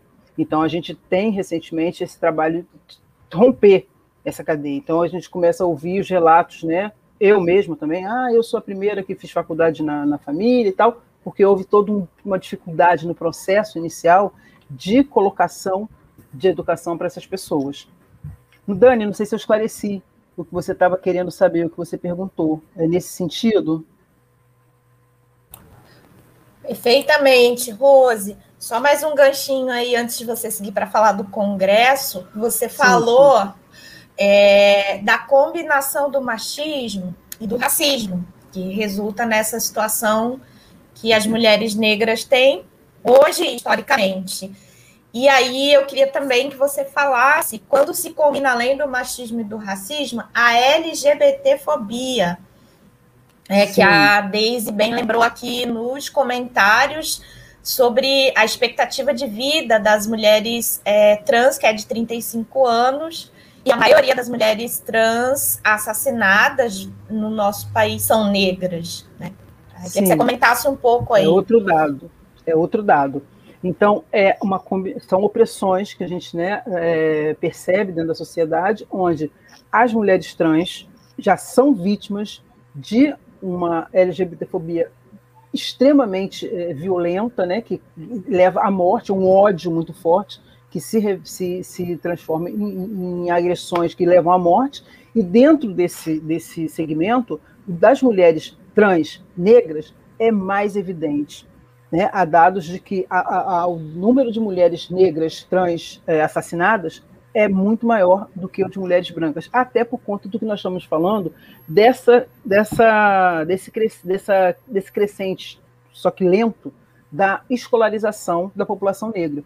Então, consequentemente, também são mulheres que passam por essa questão do racismo, né? E por conta do racismo tem essa dificuldade de escolarização, teve essa dificuldade de de, de, de, de construção de uma, de uma capacidade laborativa que consiga dar conta né, de entrar no mercado. Mas ainda que entre no mercado, ainda que se encontre essa, essa, essa capacitação, vai dar de cara com a LGBTfobia. Então, vem o racismo, que tem essa construção de educação truncada desde a infância, e como se não bastasse, você chega na sociedade, no mercado de trabalho, ainda encontra essa dificuldade de se colocar no mercado de trabalho por conta da LGBTfobia. Então você já traz um histórico racista que te deixa em, em, em desigualdade de condições e você ainda encontra no mercado de trabalho também esse reflexo. Aí você vai, normalmente a, a, as mulheres trans têm que recorrer, pra, por conta da sobrevivência, recorrer à prostituição que é um ambiente sem qualquer proteção e por isso então abre mais espaço para essa violência que é carregar, que é sobrecarrega, que é jogada aos trans. Não sei se, se, se você é, é, é, é se eu conseguir passar essa, essa completude né, dessa, dessa junção que há entre o racismo e a LGBTfobia. Então, isso também, não só com as mulheres trans, a, a, população LGBT, de um modo geral, também passa por esse processo. Porque aí, para as mulheres LGBTs, é relegado também esse tipo de espaço de trabalho. Né? Vai, vai destinar o trabalho é, mais braçal, porque já tem aquela construção do, do, do preconceito com, com relação à mulher lésbica, de que é uma mulher com força de homem, então vai fazer trabalhos também de homem, vai fazer trabalhos de, de entrega, trabalhos de limpeza, trabalhos também que são que requer uma força mais uma força corporal maior. Então isso aí também é uma combinação. Pois não? É, a Lucília vai ter que nos deixar, ela tem um compromisso. É, por gentileza, Lucília. Assim, áudio aí. Eu queria agradecer a participação e enaltecer a fala da Rose Irene, tão importante nessa véspera né, do Dia Internacional da Mulher Negra Latino-Americana e Caribenha, e já convidá-la para participar do nosso podcast ainda nesse mês de julho. Quem sabe na outra semana, se você puder, no dia. Não, já, já é agosto, né? Porque mas fica aí o convite, porque eu acho muito importante que essas questões venham à tona e a gente fortaleça o movimento negro e fortaleça o movimento da mulher. Gente, muito obrigada, vou continuar antenado. E qualquer coisa eu volto aqui. Boa 3 de agosto. 3 de agosto, combinado, eu, depois eu entro em contato com a Rosirene. Boa tarde para todos. Fora Boa Bolsonaro, tarde. Mourão. Boa tarde. Muito obrigado aí, Lucília. Rose, já ter, teria concluído aí? Ou posso pedir ao, ao Baeta Ô, Rose. Rose. temos, temos que falar, mas pode o Baeta entrar, a gente dá continuidade, Opa, não tem problema. Rose, vou fazer uma pergunta a você. Você é, viveu algum episódio aí né, na sua vida particular que tivesse combinado racismo e LGBTfobia? Propriamente, diretamente, não. Sim. É aquela coisa de lá. Por quê? Porque com relação ao racismo, assim, com relação ao racismo, você tem, é, você não tem proteção, você já está de cara com a, a, a opressão, sim, né? Sim. Com relação à, à questão homofóbica, LGBTfóbica, você vai, isso é uma, sofre uma gradação dentro da sociedade. De certa forma, o racismo também, porque quanto mais negro, normalmente mais racismo você sofre. Então, a gradação da cor da pele é a gradação do tom de racismo que às vezes é, é, é jogado sobre a pessoa. Com a LGBTfobia é a mesma coisa. Se você não tem é, no, seu corpo tanto passando pela sociedade sem tanta opressão. Agora, quando você está num ambiente, como é o meu caso, no ambiente de trabalho, quando eu estava trabalhando, onde as pessoas sabem da sua vida por conta de, de proximidade, né, aí você já sente um pouco dessa carga, entendeu? Só que é uma coisa indireta é diferente, é velada, você está entendendo? É diferente de um ataque direto, mas você percebe uma dificuldade de ascensão por uma área, você percebe é, é, exclusão de alguns espaços por outra área, entendeu? Então, é, é, uma coisa assim mais velada.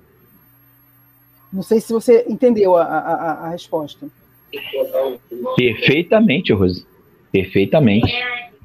Perfeitamente. Ô, Rose, deixa eu.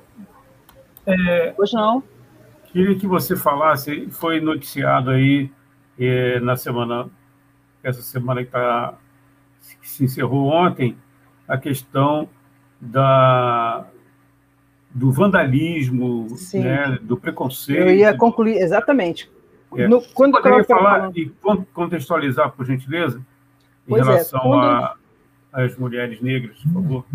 Pois é, agora quando eu estava falando dessa questão do, de refletir, de fazer uma reflexão na verdade, acerca da, da condição da mulher negra, aí eu ia é, justamente fazer esse contraponto com o que foi esse ataque, né? essa, essa, esse ato de vandalismo ocorrido essa semana, no início dessa semana, em Duque de Caxias, onde foi posto o mural, né? o mural é, chama-se Memorial Nossos Passos Vêm de Longe, e esse memorial era uma homenagem a nove mulheres negras que têm dentro da história né, da, da, da sociedade negra uma tem uma questões religiosas envolvidas, questões culturais, entendeu? Então, representatividade tinha Marielle ali também. E aí, um cidadão salta do carro, né, numa manhã dessa, na madrugada dessa, dessa semana, e joga tinta branca sobre os rostos dessas mulheres. Então, é para a gente pensar, para a gente olhar né, a simbologia que esse ato traz. Ele não jogou tinta vermelha, não jogou tinta azul, ele jogou tinta branca. Né? Então, há duas leituras possíveis né, nessa, nessa, nessa atitude. Uma, a cor branca para apagar essas imagens, apagar essas histórias, apagar essas referências. Como se elas não existissem, como um ataque a, uma, a um processo de resistência, né? que quer se colocar, que está diante da sociedade e está, aqueles rostos ali estão enormes, se colocando, se posicionando, se mostrando. Então você passa a tinta branca e você apaga essa imagem. E além disso, você colocou tinta branca. Então há uma sobreposição do branco sobre o negro. É como é, é, uma, é, uma, é uma relação de sobreposição onde você supostamente você vê essa, essa imagem do branco sobre o negro, como é uma construção que a sociedade tem feito historicamente. Entende? Então, dentro desse, desse ato, né, que inclusive vai, vai passar por um desagravo amanhã, um, um, ato de desagravo, amanhã às 10 horas, no mesmo local, né, onde as pessoas vão se reunir para fazer um ato de desagravo. Então, esse local também é uma área de disputa social, né? então há, há relatos de pessoas que estão é, sentindo nisso até uma ameaça, porque há a questão religiosa que tem sido atacada, por questão das, das religiões de, de, matriz africana, que tem sido atacados, os terreiros têm sido atacados, e havia ali uma representante de uma religião de matriz africana, havia ali uma pessoa que tem sido atacada, já morta, né, Marielle, tem sido atacada politicamente, a gente sabe que tem um monte de, de ataques aí relacionados ao, ao, governo e tudo mais. Então, há também, as pessoas estão se sentindo, de certa forma, até ameaçadas, né? uma espécie de, de, de ato, tipo assim, de recuar com essa resistência. Entendeu? Então, por conta disso, amanhã haverá um ato de desagravo a essa, essa vandalização que ocorreu no, no início dessa semana. Está modificando a minha tela, está entrando alguma outra intervenção. É, eu estou colocando aí, pedir licença a você e aos internautas, está colocando aí o que aconteceu, né? Esse vandalismo aí, uma, uma imagem que a gente trouxe, é, uma reprodução aí da internet. Não está muito boa, não, mas a gente. Né? Isso, exatamente. Então havia ali é, é, homenagens né, a, a essas mulheres e a, o objetivo foi o quê? Apagar essas imagens jogando tinta branca no rosto dessas mulheres, né? Conforme eu estava é, comentando ainda há pouco. Então, é, como eu falei, há essa simbologia né, da tinta branca né, sobre rostos negros, como uma, uma sobreposição, né? e há também essa questão de apagar a história da mulher negra, a história de luta e resistência da mulher negra dentro da sociedade brasileira.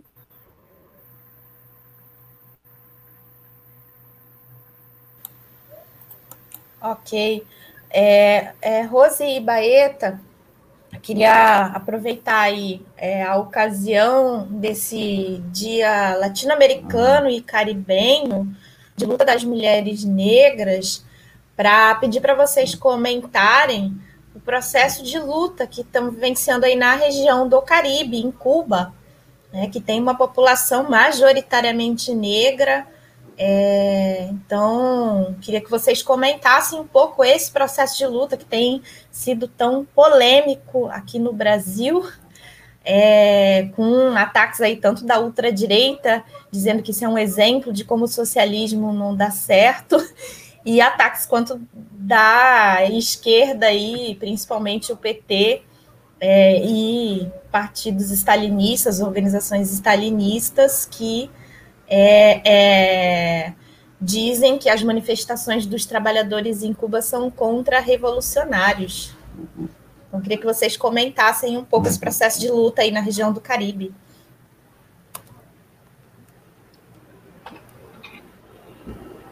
Começar, Baeta? Eu começo? Pode ser que eu comece.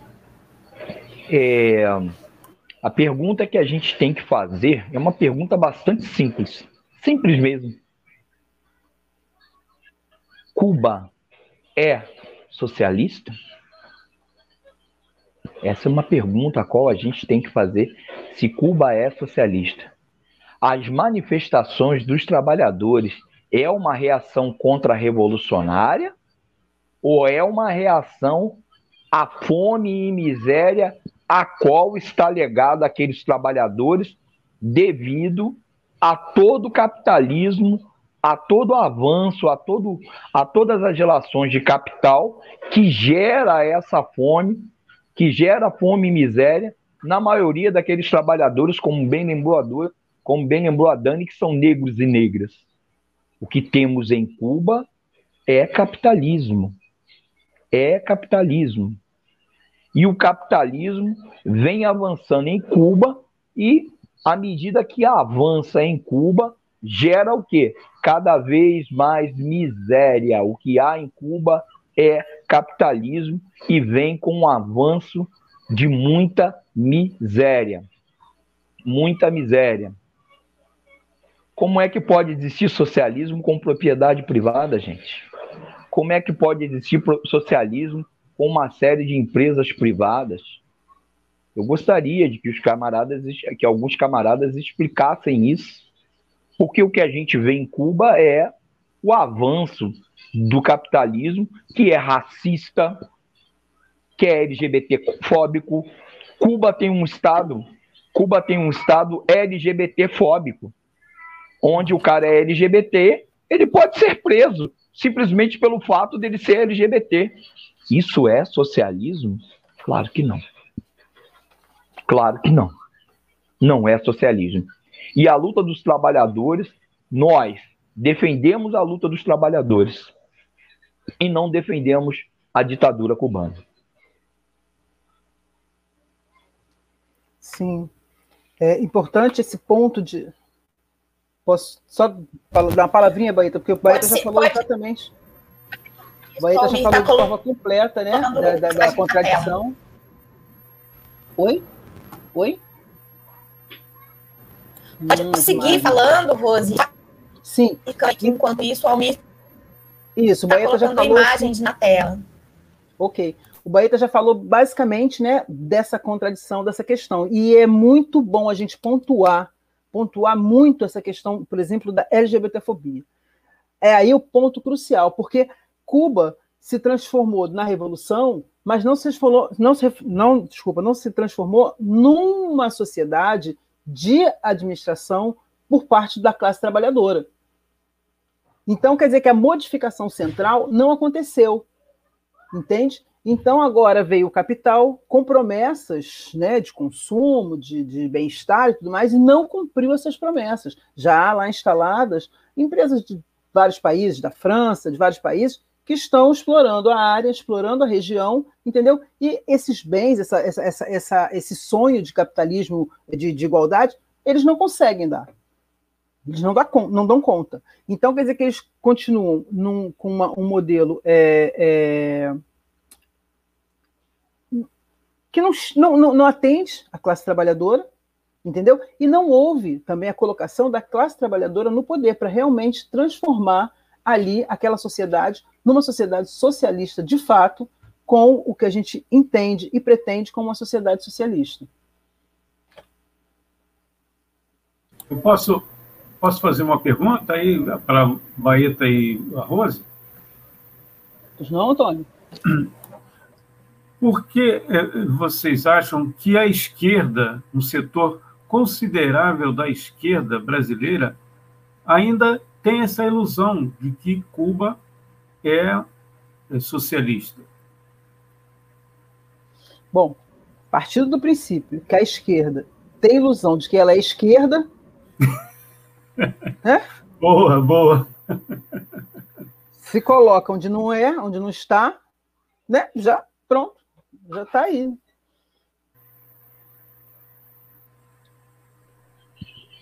Diante a fala fantástica da Rosa, né, do brilhante trocadilho que ela fez, né, é, existem setores da esquerda que também veem socialismo na China, na Coreia do Norte, né, na Coreia do Norte, a esquerda, é, uns setores stalinistas veem socialismo e parte da, da, da esquerda reformista também vê como parte do PT, parte do PSOL, né? o PT, o PSOL, parte do PSOL, vê também, né?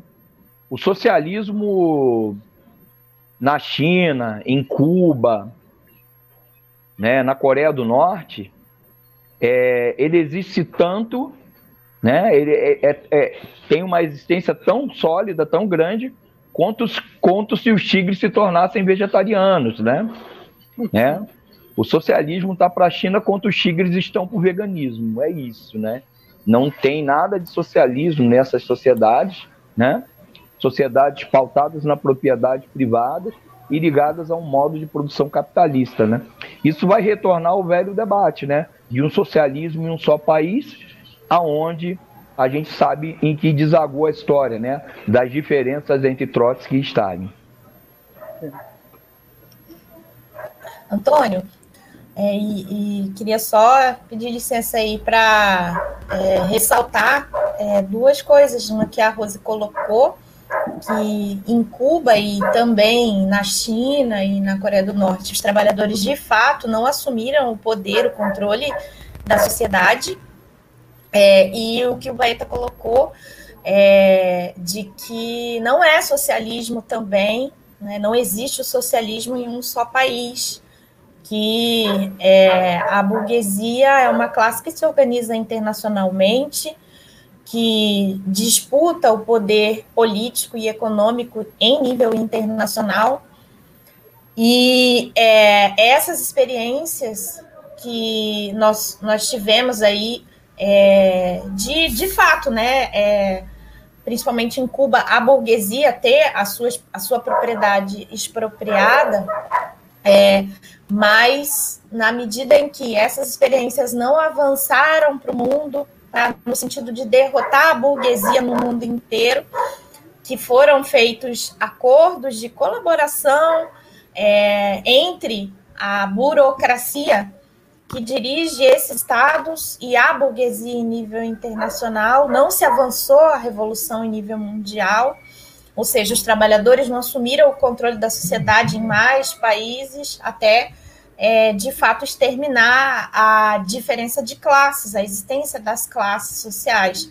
E aí o capitalismo foi sendo restaurado é, pelas mãos dessa burocracia mesmo, e o resultado é essa realidade contra a qual o povo cubano está lutando, né, que a Daisy bem lembrou aqui nos comentários, de salário mínimo de 70 reais, de um retorno da prostituição.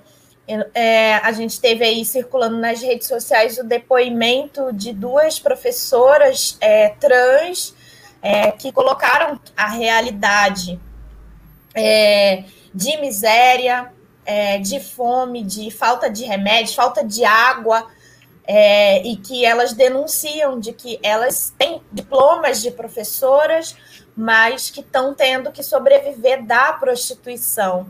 Então, é, é, essa é a realidade da restauração do capitalismo em Cuba, e é uma realidade muito dura para os trabalhadores, é, em sua maioria negros, que estão agora, né, como está acontecendo em outras partes do mundo, no Paraguai, na Colômbia, né, que os trabalhadores estão indo às ruas é, protestar é, é, contra essa situação que o capitalismo as colocou, que no caso de Cuba é, foi por obra aí da burocracia é, stalinista.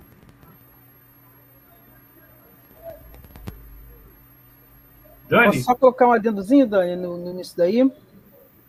Pois não. Exatamente essa que eu percebo que é uma grande tarefa para a gente, é desfazer essa, essa confusão que as pessoas fazem entre é, leninismo e stalinismo, entre a proposta socialista, que realmente é uma sociedade que queremos, do que foi a, a, a contra-revolução de Stalin. Então as pessoas associam direto a questão do stalinismo, é, do Stalin, a socialismo, completamente, de uma forma completamente deturpada. E aí vendem essa imagem, não por acaso. E aí vendem essa imagem né, do socialismo de Stalin, que não existe, não é socialismo. É, pelo contrário, foram contra socialismo. Não é? Então, quer dizer que a nossa tarefa agora é separar, entendeu? Essa, essa confusão, essa, esse entranhamento que fizeram de Lenin com Stalin. Entendeu? Justamente apresentar separadamente as posições que são muito distintas, né? as colocações muito distintas entre um e outro. Beleza. Rose, então, queria que você falasse agora, finalmente, aí sobre o congresso do Quilombo Raça Classe, que está aí acontecendo. Sim, sim, também julho, né? Aliás, o Quilombo completou agora em julho também seus 13 anos, né? Então ele agora está promovendo um congresso histórico, né? Seu primeiro congresso, e um congresso estatutário, né? E está acontecendo de 22, vai até amanhã 25, no meio do, do, do 24J e também junto, né, combinando com o Dia Internacional da Mulher Afro-Latino-Americana e Afro-Caribenha. Não por acaso, porque tudo né, é, é, é, é, faz parte né, de uma mesma luta. Então, esse congresso ele tem o objetivo né, de afirmação né, de uma organização do movimento negro com a emancipação de raça e classe, né, que prima por uma, um programa socialista, internacionalista autônomo, né, com independência de classe, e contra esses governos né, de, de, de patrões, né, governos e patrões direcionando a, a, a, vida da classe trabalhadora. E é necessário, a gente falando da mulher negra e da população negra em geral, é essa organização da classe traba trabalhadora, né, da classe trabalhadora negra. E o quilombo raça e classe, ele não é só é, pela luta das opressões do racismo. É, a, ele abraça ali né, as opressões, inclusive né, de todas as opressões contra os indígenas, as opressões LGBT, LGBTI fóbicas, entende? E agora no Congresso está se partindo para discutir né, essa, essa, esse, essa atualidade, né, as opressões estão se acirrando, né, pós, nesse momento de pandemia, a vulnerabilidade né, que está se colocando né, para as é, populações mais oprimidas. e colocando a, a, a proposta, né, depois do Congresso, o Congresso se encerra dia 25, mas ele não acaba no dia 25, ele vai se estender em forma de seminários, serão quatro seminários temáticos que acontecerão no decorrer de agosto, setembro, outubro e novembro. Então, na verdade, esse processo de discussão se encerra, não encerra a luta, né, mas se encerra é, nessa toada de congresso em novembro. Né? E aí a ideia é essa, né? avançar né? e nos é, consolidar como entidade negra nacional, porque o movimento negro mundialmente está passando por um processo de reestruturação. Então a gente traz uma proposta né, diferente do que era só aquela questão identitária que trazia lá atrás, né? e uma proposta agora conciliada, conjugada com raça e classe né, saindo antes, daqueles modelos da década de 70. Antes de ouvir, muito obrigado, Rose. Antes de ouvir aqui o Baeta também, estamos aí com imagens trazidas pelo Raoni Lucena, direto do centro do Rio. Eu queria é, que o, o Baeta também comentasse na sua participação. É, infelizmente, o presidente da Fundação Palmares tem um papel muito ruim, para não dizer né, que é nefasto aí para a luta do povo negro. Eu queria que vocês é, comentassem essa figura, infelizmente, né, a gente comentasse o papel dessa figura. Bom, Baeta vai falar, eu falo. Na verdade, ele não nos representa, né? E aí é, é essa confusão que as pessoas fazem, né? Ah, todo todo humano, ser humano negro é pela causa negra. Não. Ele está a serviço, na verdade, dos nossos algozes. É como se fosse, como o pessoal, como o pessoal costuma chamá-lo, de capitão do mato. Né? Ele não tem essa, essa representatividade, ele não trabalha por nós, ele trabalha contra. Então, é um desserviço que ele está prestando né, dentro desse. Como dentro, todo mundo que está dentro desse governo não pode ser gente boa. Né? A gente já começa logo por esse patamar, né? Isso está ali, já não é de bom tom. Então, não é visto. E, e também, de um modo geral, falando para além do, do, governo Bolsonaro, é, nem todos os, os, negros que estão nas determinadas posições têm uma capacidade de nos representar. Nós temos, por exemplo, é, tivemos, né, é, um, tivemos não, mas os Estados Unidos da América teve um presidente negro que não mudou a condição de vida dos, dos negros daquele país. Da mesma forma, agora, a vice Kamala Harris, ela representa o capital, ela representa a burguesia. Ela não vai, em momento nenhum, comprar essa luta né, de, de igualdade de classe, entendeu? Não, não é a dela. Então, é, é, o fato de existir uma vice-presidente negra nos Estados Unidos, vai mudar a condição da população trabalhadora negra nos Estados Unidos? Não vai. Então, é, é o fato de ser negro nem sempre é a, uma, uma, uma, colocação positiva para a, a, o grupo de negros. É o caso, esse do Sérgio Camargo, então, de serviço completo. E, além disso, a gente vê outras pessoas que estão no, no, em determinadas posições, mas que não vão fazer diferença para a classe trabalhadora negra. Bahia quer falar mais alguma coisa sobre o Sérgio Camargo? O Bahia acho que caiu hoje. Bom, muito bem é, colocado aí pela Rose é, os exemplos aí, tanto de Obama, né, é, que colocam que é, a saída para acabar com o machismo, com o racismo, com a LGBTfobia, não é, é de, depositar esperanças no processo eleitoral, né, é, nem de uma suposta representatividade negra, feminina ou LGBTI, ou de que é, essa democracia dos ricos vá resolver os problemas que passam a classe trabalhadora, especialmente os setores mais explorados e oprimidos. Né? Então, acho que isso também se aplica a qual é a saída que está colocada é, para depois né, de é, derrubarmos Bolsonaro, que acho que é um debate também é, bastante quente aí, né, que vários setores defendem que a saída é eleger Lula, é retomar o governo do PT, que tudo vai voltar a ser maravilhoso, né? É, e que é, essa não é a saída, né? É, que, como a gente discutiu, que vem discutindo hoje, é, vários dos ataques que Bolsonaro está é, é, promovendo contra a classe trabalhadora foram iniciados no governo do PT. E agora a pergunta é: vão ser revogadas as alterações que foram feitas no decorrer do governo do PT e posteriormente tudo que foi feito de reforma, reforma da previdência, reforma trabalhista, vão ser revogados, reforma da educação, vão ser revogados? Então quer dizer que se for para continuar no patamar que está, eu acho difícil agora é essa atitude de fazer o que a gente quer fazer que aconteça, fazer acontecer realmente uma, uma, uma derrubada de tudo que foi colocado, né, de todas as perdas, né, tipo resgatar o que se perdeu. Eu acho muito difícil, né? E propor o que se pretende que seria a classe trabalhadora realmente tomando as rédeas da situação, porque uma frente que venha trazendo, como foi feito no primeiro de maio, né, trazendo FHC, trazendo Rodrigo Maia, trazendo aquele pessoal que está desde sempre na, na, na posição de, de, opressão da classe trabalhadora, que esteve sempre do lado da burguesia, do lado do capital, não tendo uma frente dessa natureza. A gente sabe que isso não vai conseguir transformar, porque não vai haver aí jogo de cintura, não vai haver aí eh, como, como se, se, se modificar o status quo em que estamos. Então, isso vai resolver a nossa vida? Não vai. Exatamente. Aí a Baeta, Baeta voltou. Queria que ele falasse então qual é a saída, se não as eleições.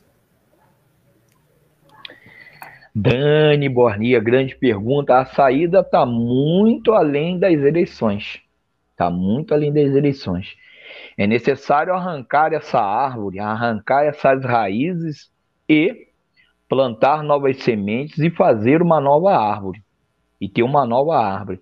Mas quem tem que controlar essa árvore são os trabalhadores.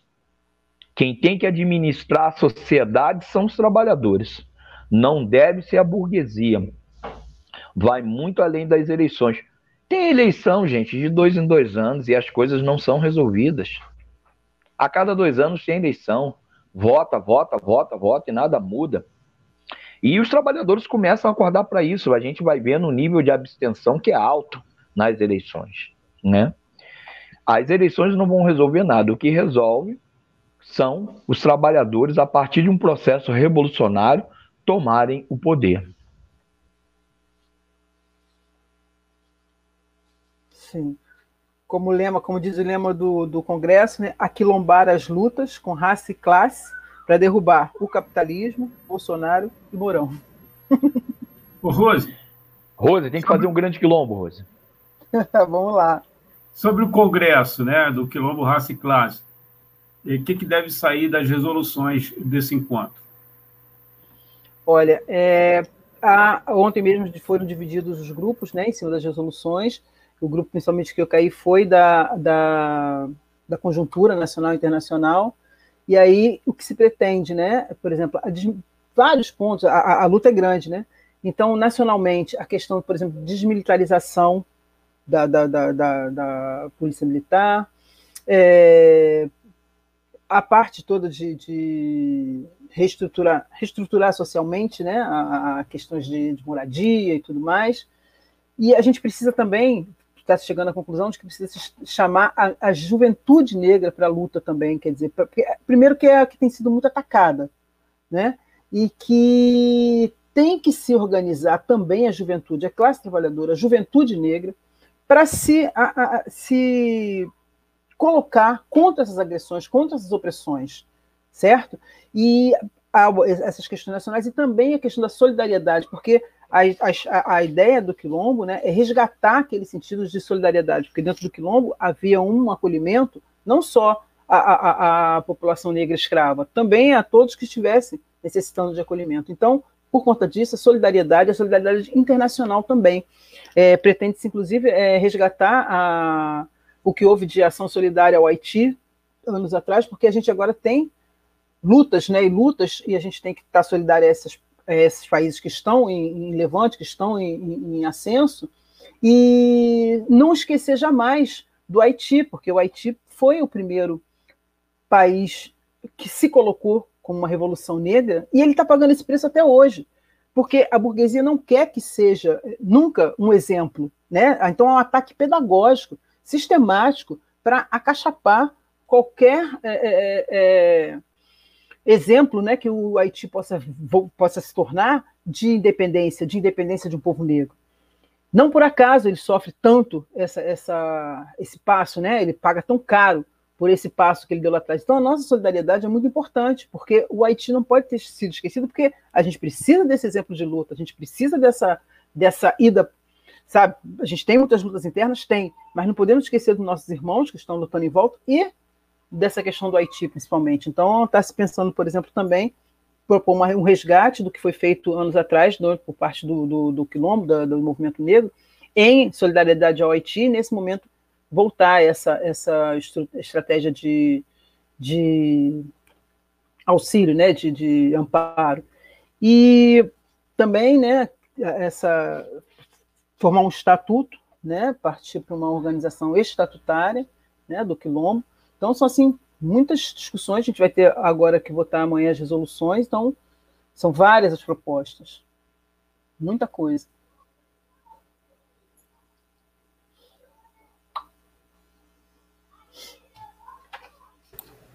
Ok. Antônio tem participação aí? É isso? É.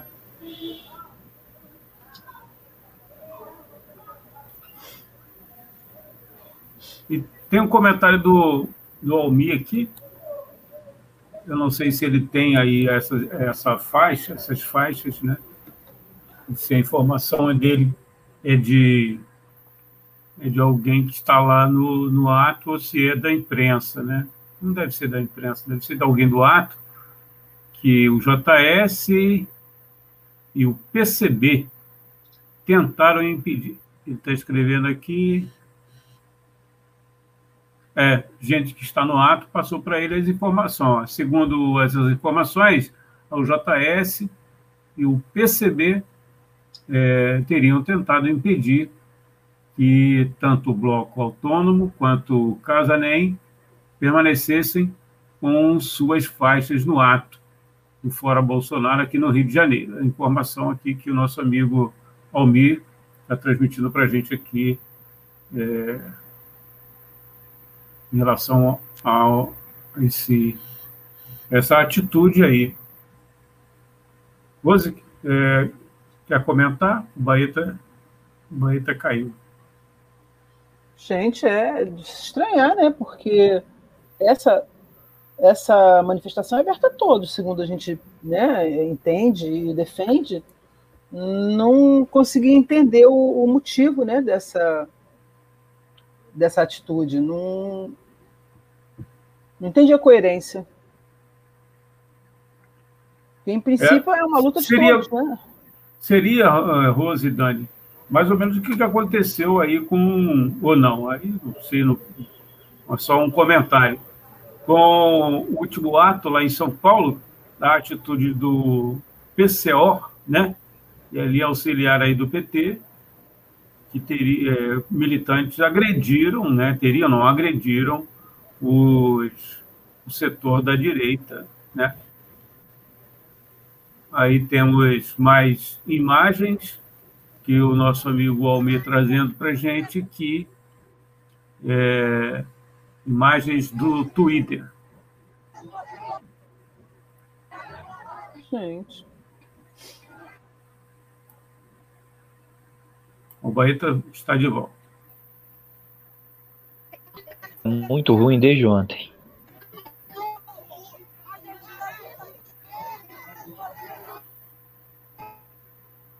Estamos trazendo aí imagens é, da manifestação e estamos conversando aqui com a Rose e o Baeta, Roberto Baeta, é, e a Dani também aqui conosco.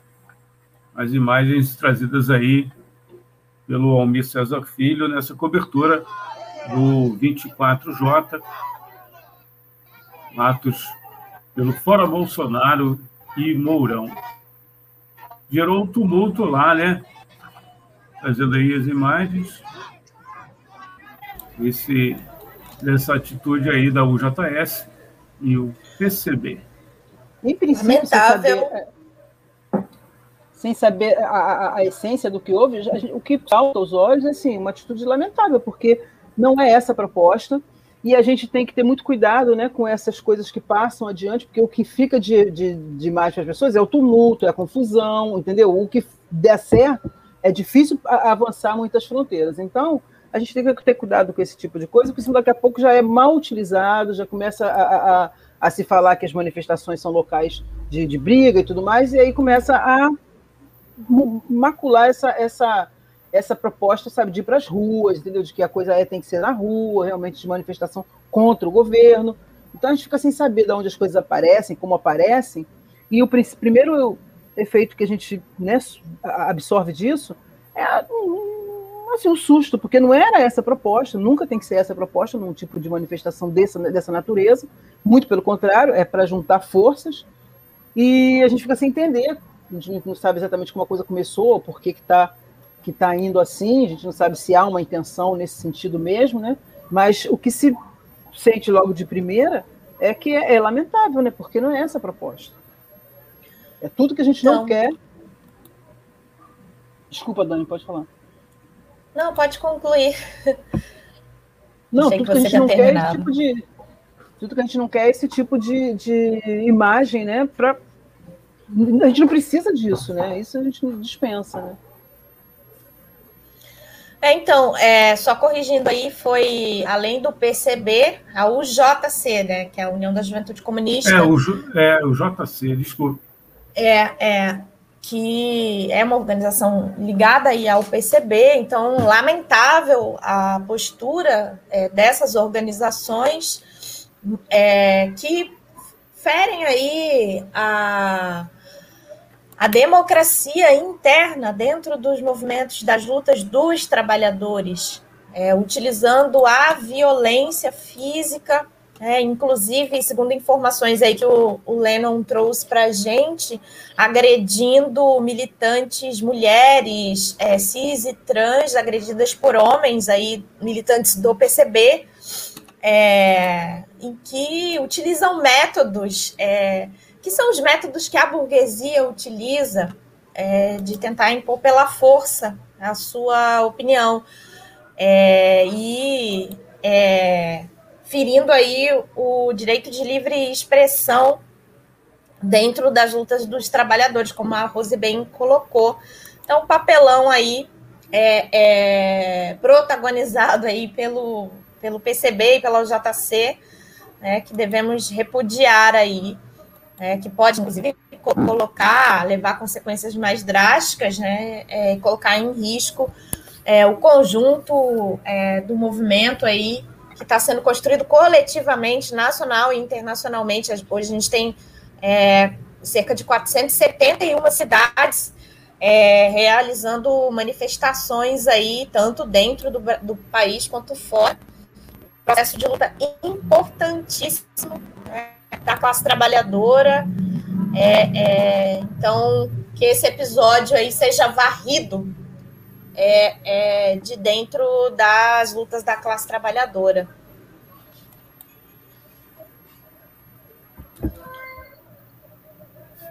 Episódio muito ruim. Pode falar, Beto. Episódio muito ruim, né? Muito ruim isso acontecer, né? É... Não querer deixar um outro, é, um outro grupamento passar, né? Por discordar do grupamento, né? por discordar do, do grupamento. Isso aí é muito ruim, né? E a gente deve focalizar nesse momento quem é o nosso inimigo. O nosso inimigo é o governo Bolsonaro, né? E nesse momento a gente tem que destruir o governo Bolsonaro e tentar convencer, ganhar os camaradas com os melhores argumentos, né? Não usando, usando métodos, né? Que são métodos históricos aí da, da, da trazidos do stalinismo de atacar todos aqueles que discordam, né? Atacar e eliminar né, fisicamente todos aqueles que discordam de suas posições. Muito bem. Eu queria que vocês é, comentassem, por gentileza, é, Rose e Baeta, a questão dos limites da ação. É, é uma ação conjunta, né? Eu até ouvi o, o Zé Maria, que é um, um, dos maiores líderes, na minha opinião, aí da esquerda, é, consequente, Zé Maria do PSTU, falando disso. Deu uma entrevista para o Raoni Lucena no programa Debate Livre, falando dessa. É, é um momento de, de uma ação que vários setores têm outros posicionamentos, né, uns defendem já candidatos e tal, mas isso é para lá para frente. Mas, como o Baeta falou, o objetivo é derrubar né, o Bolsonaro e Mourão. Queria que vocês é, comentassem qual é o limite dessa ação conjunta. É, eu acho que é exatamente esse. É, o limite é não perder o foco do objetivo real. Entendeu? Se o objetivo real é uma manifestação de contrária né, a uma, uma, uma um estado de coisas de, do governo, então é até aí que a gente vai. Transcender essa é, é para uma contra uma questão identitária, contra já foge, já foge, porque o limite da ação dessa manifestação é fora Bolsonaro, é derrubar o governo. Então, o que for além disso já transcende.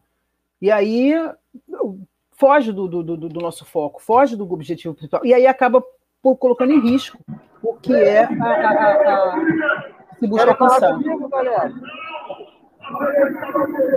Rose, vamos ouvir aqui o Raoni. Estamos ouvindo você, Raoni. Bom, uh, eu não estou te ouvindo, Antônio.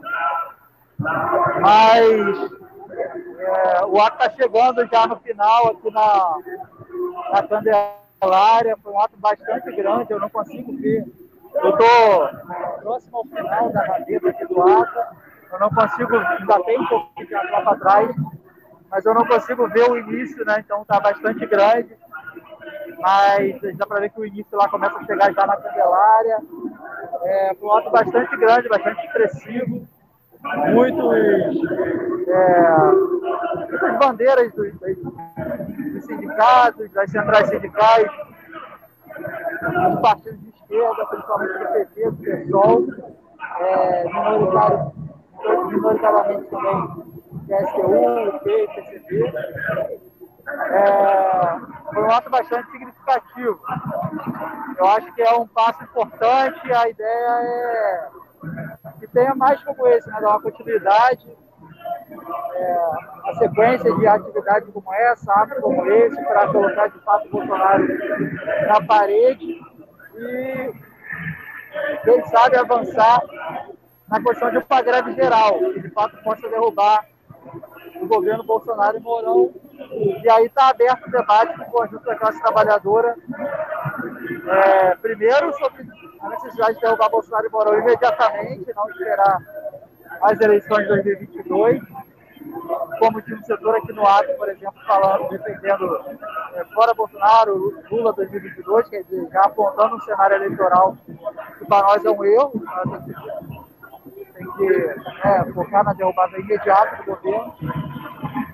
Então, primeiro esse debate, né, na, na derrubada imediata do Bolsonaro, e segundo também fazer um debate sobre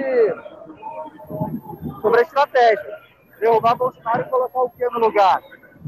Um outro governo que vai governar com os empresários, os banqueiros, etc. Nós achamos que é preciso estimular que os trabalhadores se auto-organizem nos bairros, nos locais de trabalho, etc. Para que possa surgir daí organismos da classe trabalhadora é, que possa botar uma alternativa de poder para o país. Né? Uma alternativa que os trabalhadores possam governar com as próprias mãos. Paulinho? Porque, por mais que a gente entenda uh, o quão danoso é o governo Bolsonaro, a, a pandemia e a crise econômica vão ter em qualquer governo é, dentro do capitalismo. Então, eu apontar uma sociedade socialista de trabalhadores de governo. Galera, eu vou precisar sair agora que vai baixar aqui a bateria do meu celular. Muito obrigado, Raoni.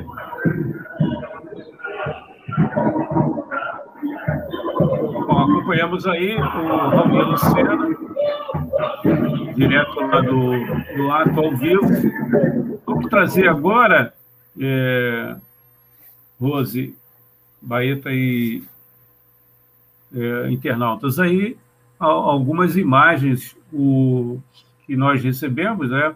a, a produção da, da cobertura aqui, que é da Web Rádio Censura Livre, em parceria com a Nota, Agência de Notícias Alternativa, algumas imagens aí eh, que nós recebemos.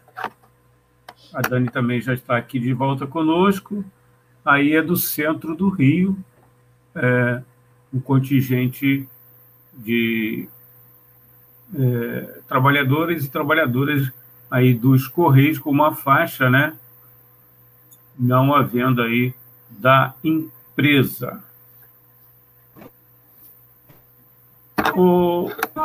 Trabalhadores dos Correios, junto com petroleiros, demais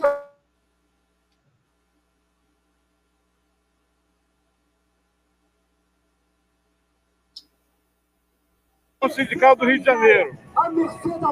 Diga não à privatização dos Correios. Diga não a Bolsonaro. Fora Bolsonaro, fora Mourão. Por isso que a favela cresceu. É por movimento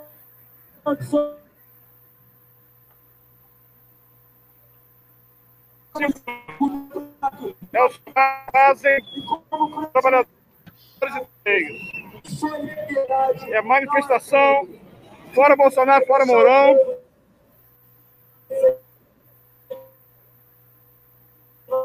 Chegando aqui na. pela Petrobras, depois de 18 anos de casa, pelo simples fato de distribuir comida nas comunidades do Rio de Janeiro. A categoria petroleira tem subsidiado o gás de cozinha em algumas comunidades do Rio. Ato Nacional em defesa dos Correios Públicos. E a Petrobras. Diga não à venda do.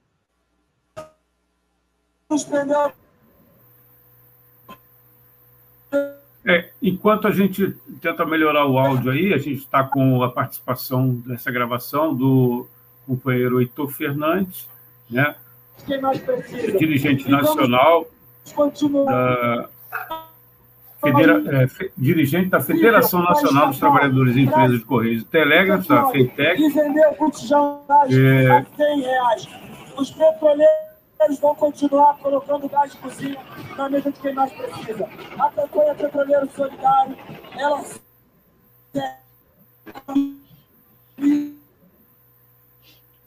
eu pedi ao Almir para tirar o áudio, o áudio não está legal. Não sei se é a reprodução, mas né, o vídeo. Né?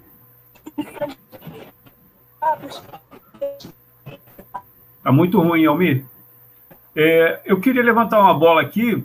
É, ainda não, não temos manifestações, nessas quatro manifestações que a gente acompanhou.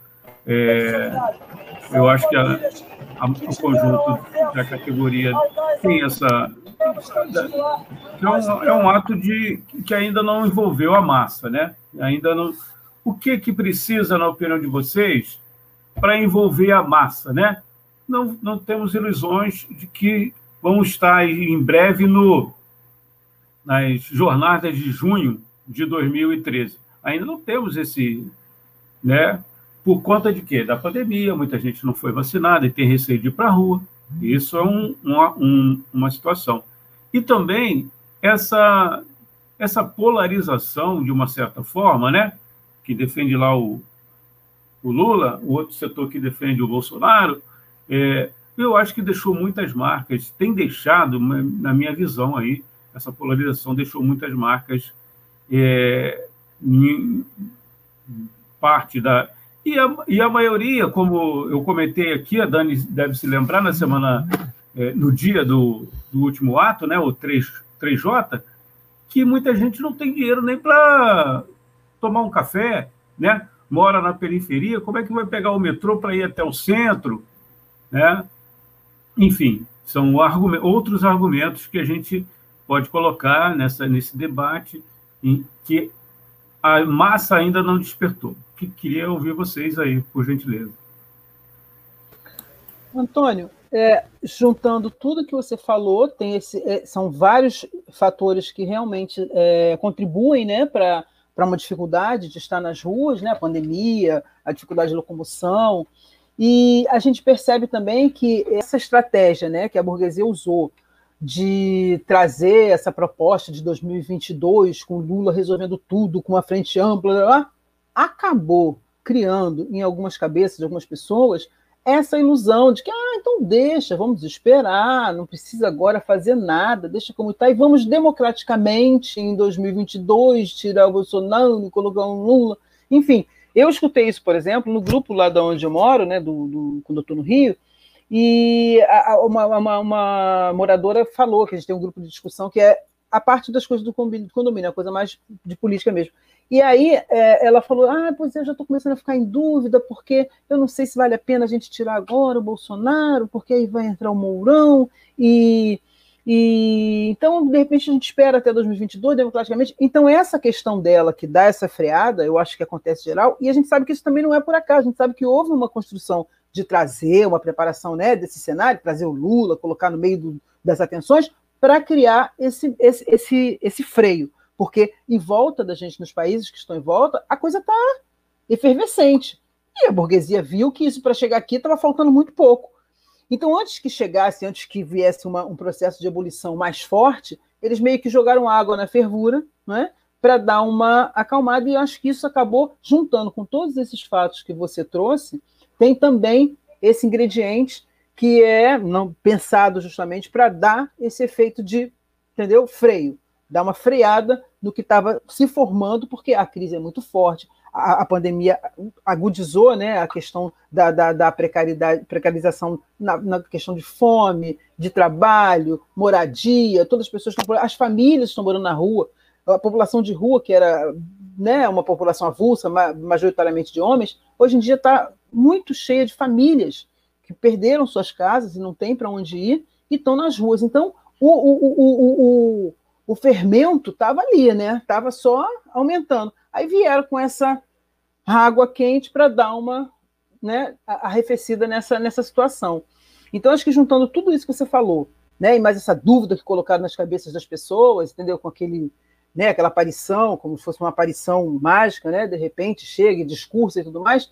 Isso tudo foi para dar uma contenção nesse caminho que estava seguindo de, de massas indo para a rua entendeu? Apesar da pandemia, né, as pessoas estão se colocando, estão realmente insatisfeitas, mas ainda há esse, esse quê que dá uma freada. Até as próprias, nesse sentido, o que acontece? O, os partidos que estão por essa, é, esperando por esse momento, também não botam peso nessa, nessa ida às ruas. Entendeu? Eles mais ou menos fazem aquela coisinha assim, mas também não jogam. Eu, a categoria, né? Eu sou da categoria, é, originária do Tribunal de Justiça do Estado do Rio de Janeiro.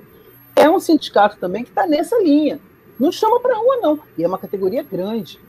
Entendeu? São cerca de 10 mil servidores. Então, não traz.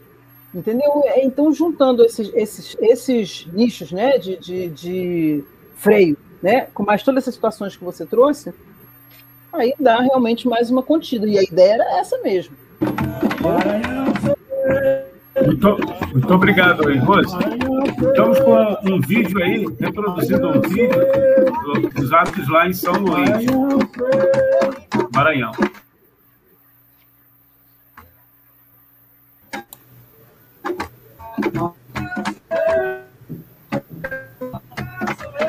Maranhão Maranhão Maranhão eu, Maranhão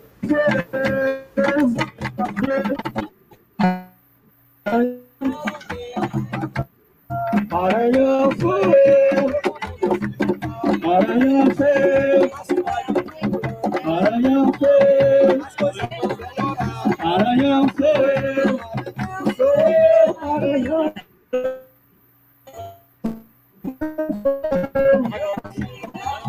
Maranhão.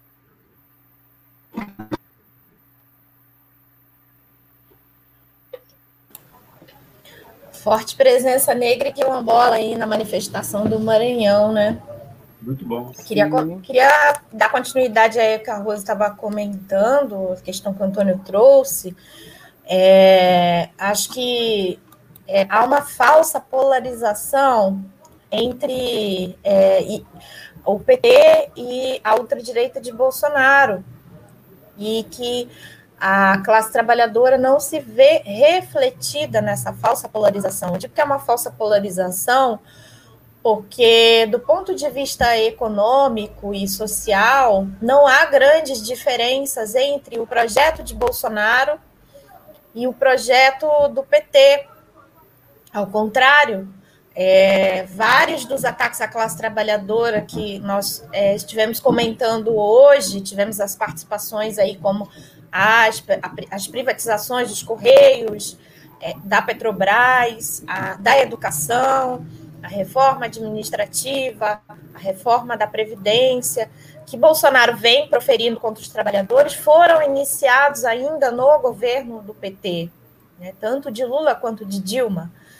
É, e e a, a, as, a, as medidas né, que é, o PT vem colocando, a forma como vem se posicionando o Lula, de não apoiar todos esses processos de luta, é, das direções é, desse campo aí, é, como a Deise bem, a Rose colocou, né, essa frente ampla, que inclui inclusive setores da burguesia, é, mostra que esse, essa frente ampla aí, da qual Lula é a maior expressão, é, está comprometida com os interesses da burguesia, com toda a agenda de reformas, de ataque ao, aos direitos da classe trabalhadora que a burguesia tanto quer.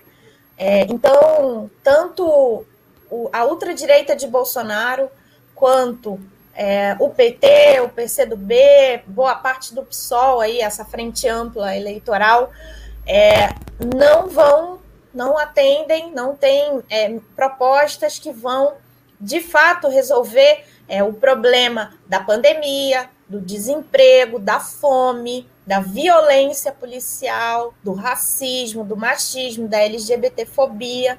Porque para resolver esses problemas é necessário atacar os lucros da grande burguesia.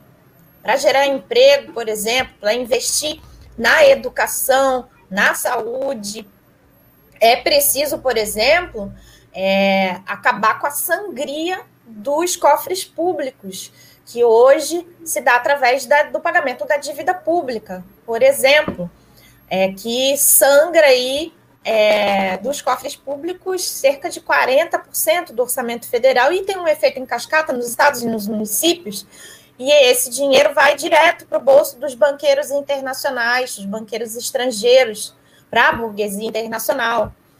E em nenhum momento, nem Bolsonaro, nem é, o PT ou a, a, a, algum outro membro dessa frente ampla eleitoral se posiciona é, pelo fim do pagamento, a suspensão imediata do pagamento da, da dívida pública. Né? É, então, essa polarização, essa falsa polarização, os trabalhadores observam e não se veem refletidos. Então, para é, ampliar as mobilizações, é preciso né, é, fazer o debate mais profundo sobre o programa, qual o programa que é necessário para além de derrubar Bolsonaro, que é sim muito importante colocar para fora não só Bolsonaro, mas Mourão, mas é, é, não são as eleições, seja na urna eletrônica ou no voto impresso, é, que vão de fato resolver esses problemas, sem romper, é, atacar os lucros da grande burguesia. Então, é necessário a gente é, aprofundar esse debate aí sobre quais são as medidas que são necessárias. É, e, para além disso, é, qual é o projeto de, de, de poder que vai atender às necessidades da classe trabalhadora, porque não vai ser nem esse Senado aí que está aí é, é, protagonizando né, um verdadeiro reality show, que é essa CPI aí, é, da pandemia, mas que nós não temos nenhuma expectativa de que esse bando de picaretas vai, de fato, é, é, atacar os interesses da grande burguesia, é, nem o Congresso corrupto, nem Câmara de Vereadores, né, nem esse processo eleitoral, é, que é um processo viciado, que é o econômico, né, o que realmente os trabalhadores precisam é uma democracia em que os trabalhadores consigam governar, consigam tomar as decisões, é, se organizando. É, como, como estão sendo organizadas essas mobilizações que os trabalhadores se reúnem, deliberam, implementam em várias assembleias, é, em vários fóruns é, em que os trabalhadores constroem e participam. Então, é, é, é, esse que tem que ser o caminho, né? os trabalhadores organizados em assembleias, conselhos populares, realmente tomarem as decisões sobre os rumos do nosso país e não delegar a um suposto salvador da pátria né? ou Congresso é, é, corrupto, como é o que a gente vivencia hoje. É, e então, opa, não, é, desculpa te interromper. Tem uns comentários aí interessantes, né? Da Silvana Marques da Silva. Antes da gente ouvir o, o Roberto Baeta, o professor Roberto.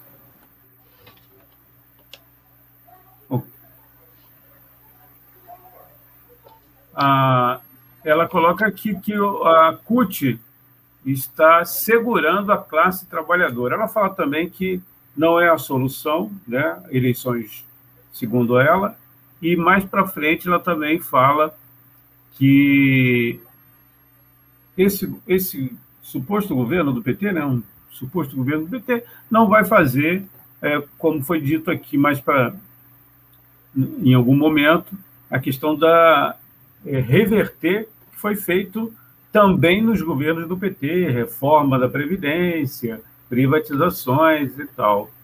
E desculpe eu te interromper, Dani. Não, muito, muito importante aí os comentários da, da Silvana, né? É, e é, além da. Acho que, é, que ela coloca aí que a esquerda precisa radicalizar já. É, acho que é, em oposição a essa frente ampla eleitoral, é, é muito importante a gente construir um polo da classe trabalhadora, um polo é, que esteja disposto a é, fazer essa radicalização, né, é, fazendo uma revolução socialista. Então, é muito importante a gente é, discutir e aglutinar os trabalhadores que não se veem refletidos nesse fla-flu aí, nessa falsa polarização entre Bolsonaro e o PT e essa frente ampla, é, e é, aglutinar esses trabalhadores em torno a um polo socialista e revolucionário, que eu acho que isso de fato é efetivo para dar uma saída é, definitiva e efetiva para a, a situação que a nossa classe vive hoje, de muita miséria, morte, é, é fome, né? É, é, e um cenário de retirada de direitos aí é, que vem sendo promovida por Bolsonaro, que foi começado pelo PT.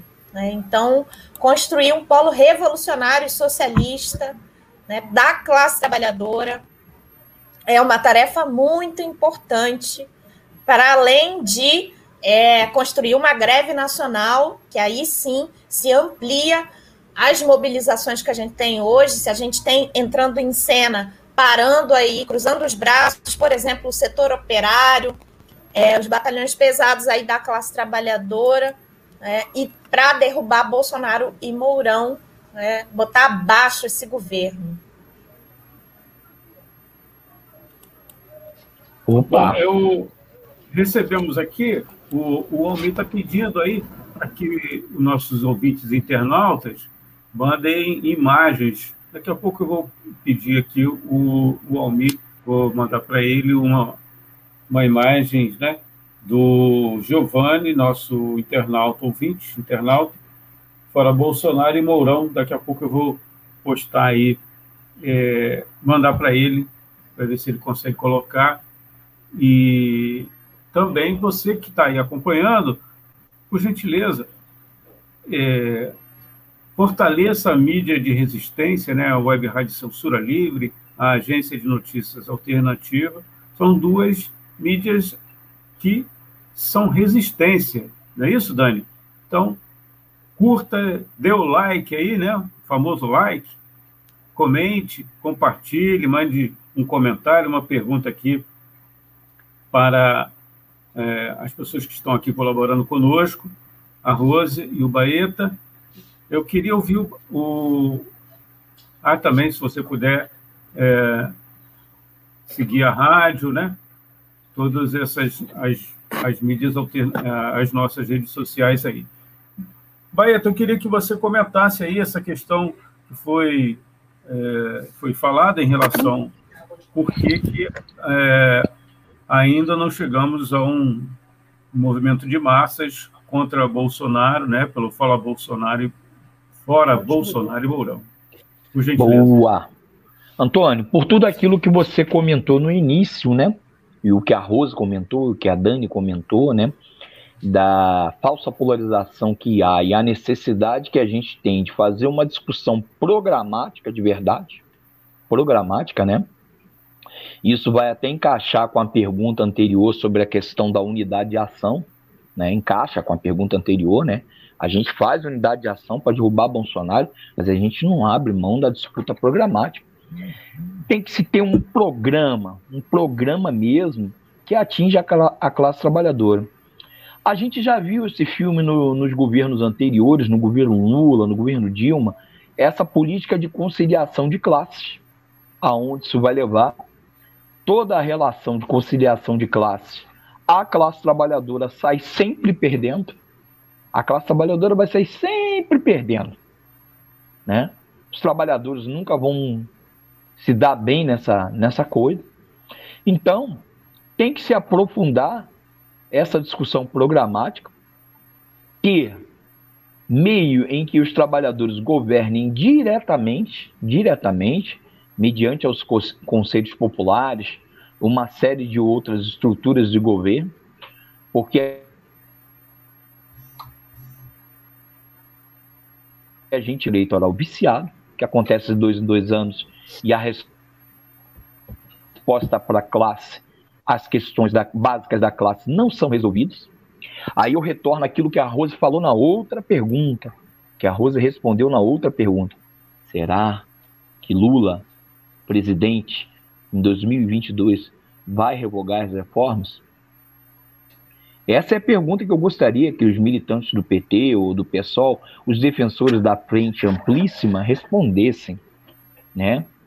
A pergunta aí de não sei quantos bilhões de dólares que ninguém quer responder, né? Vai voltar atrás das reformas? Trabalhista, previdência, Será que vai voltar?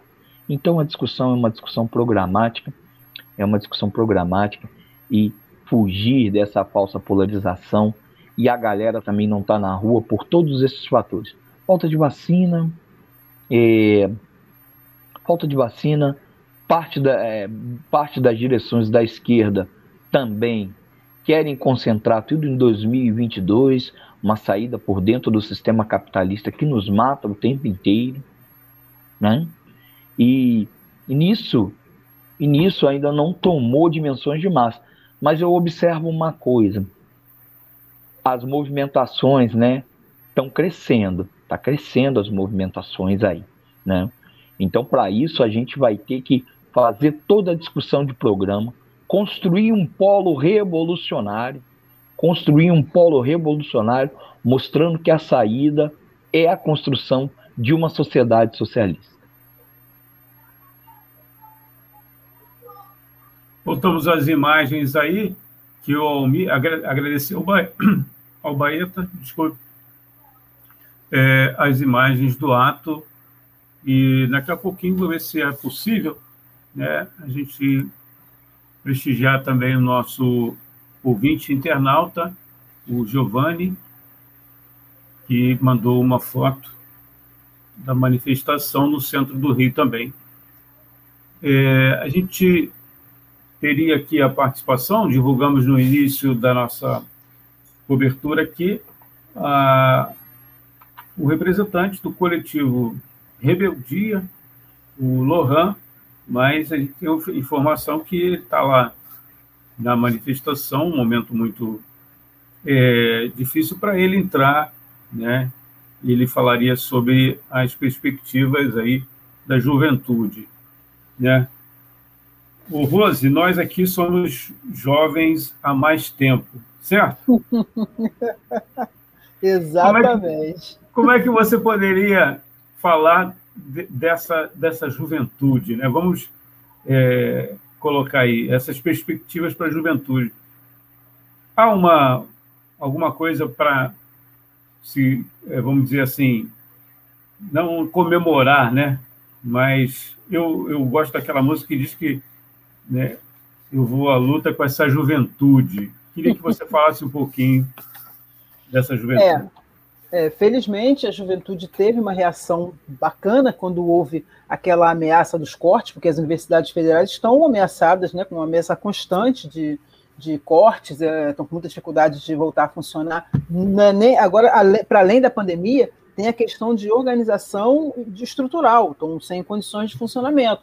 E os estudantes sentiram que eles iam ser muito diretamente atingidos, por isso eles tiveram também uma, uma, uma presença forte, e é bom que eles estejam atentos, que percebam que esses ataques recaem também sobre suas cabeças, porque é necessário agora juntar todas as forças. E a juventude é isso, né? É, é, é aquele grupo destemido, aquele grupo que vai, avança, e é necessário esse pessoal na, na, na luta, né? Ver agora, por exemplo, o Lohan todo envolvido aí, sem condições até de vir para essa participação, para não deixar a manifestação de lado, entendeu? Então é, é muito bom esse comprometimento, sem é, é, é, se envolver nessa questão que houve, por exemplo, agora aí de, de, de briga, de grupo com grupo, que também é um grupo jovem, entendeu? Não, aí, já, aí já foge do que a gente pretende, né? Então é estar tá na luta com essa, esse sentido de responsabilidade para com esse momento, que é um momento que chama a todos, e participar com seriedade, com compromisso, entendeu?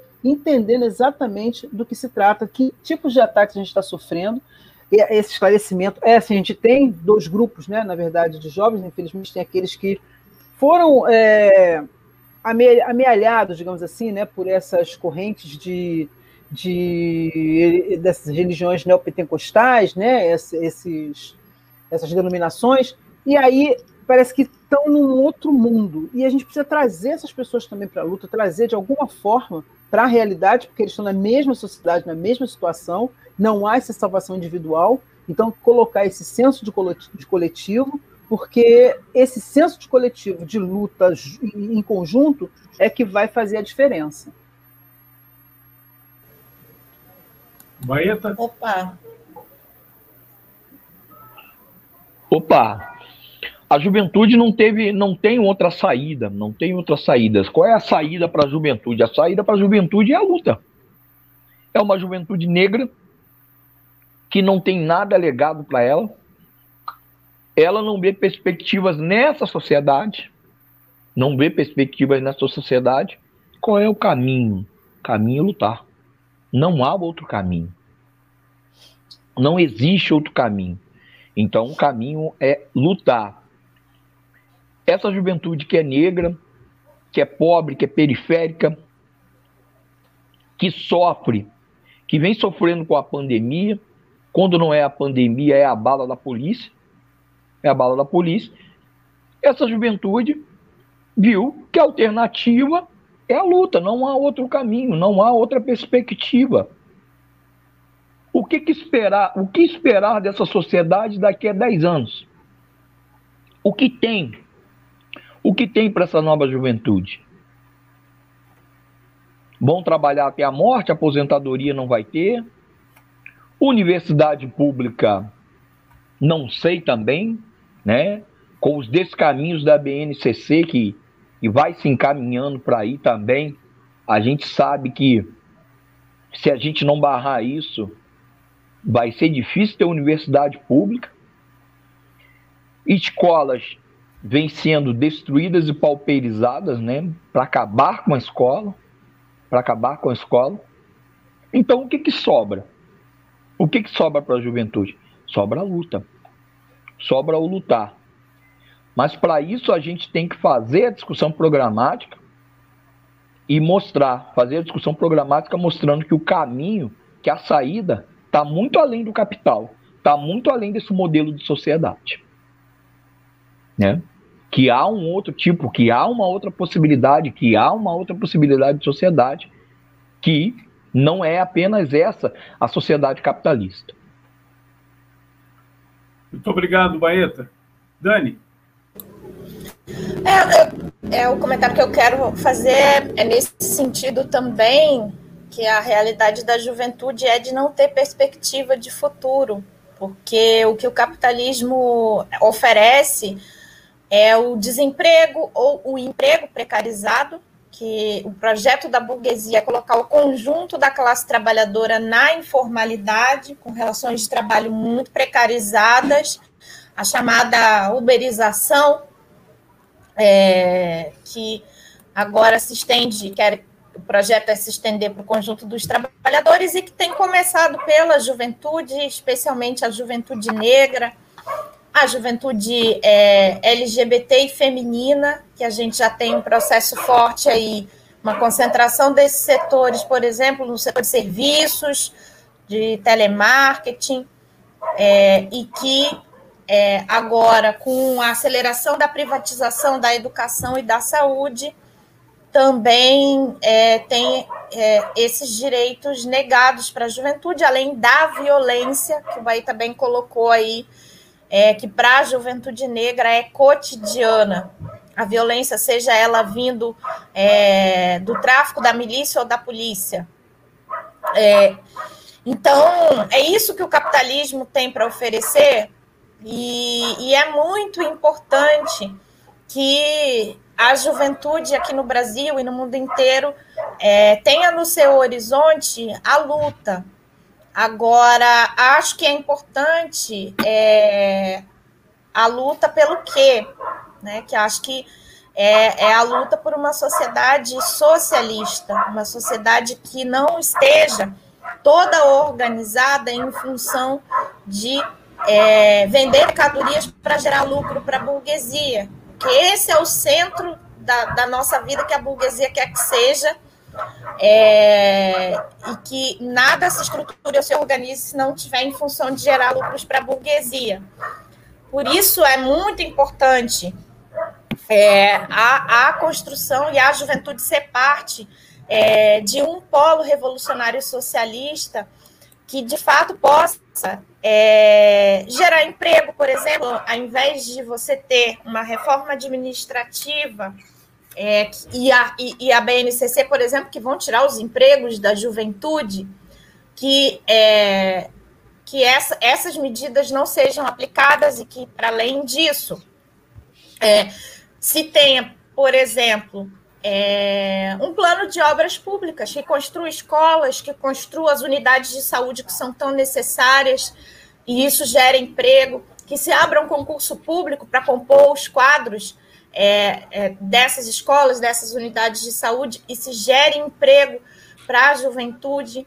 Né? Que se tenha, por exemplo, a revogação da reforma da Previdência, que dificulta ainda mais a aposentadoria e dificulta a geração de é, empregos aí para a juventude. Então, é, é, são medidas que é, são no sentido oposto do que Bolsonaro está fazendo ou do que promete aí, do que se comprometeu é, Lula. Né? Então, para a juventude, é, a perspectiva, o que vai realmente resolver, é, dar um futuro para essa juventude é abraçar um projeto socialista, é lutar por uma sociedade socialista. Tem mais participação, Antônio? Tem. A gente queria agradecer aqui, ó, o, a Alessandra Fernandes, a Vera Luz, que a gente pediu, elas deram like, não é isso? É, muito obrigado aí. É, ele tem os avisos aqui aos ouvintes que vamos até às duas da tarde. Estamos aí encaminhando para o final.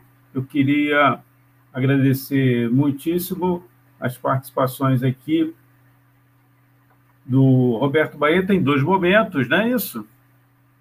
Roberto Baeta participou em dois momentos. Opa. Também a, a Rose, né, que nos ajudou muito aqui. Ela vai é, fazer um balanço aqui.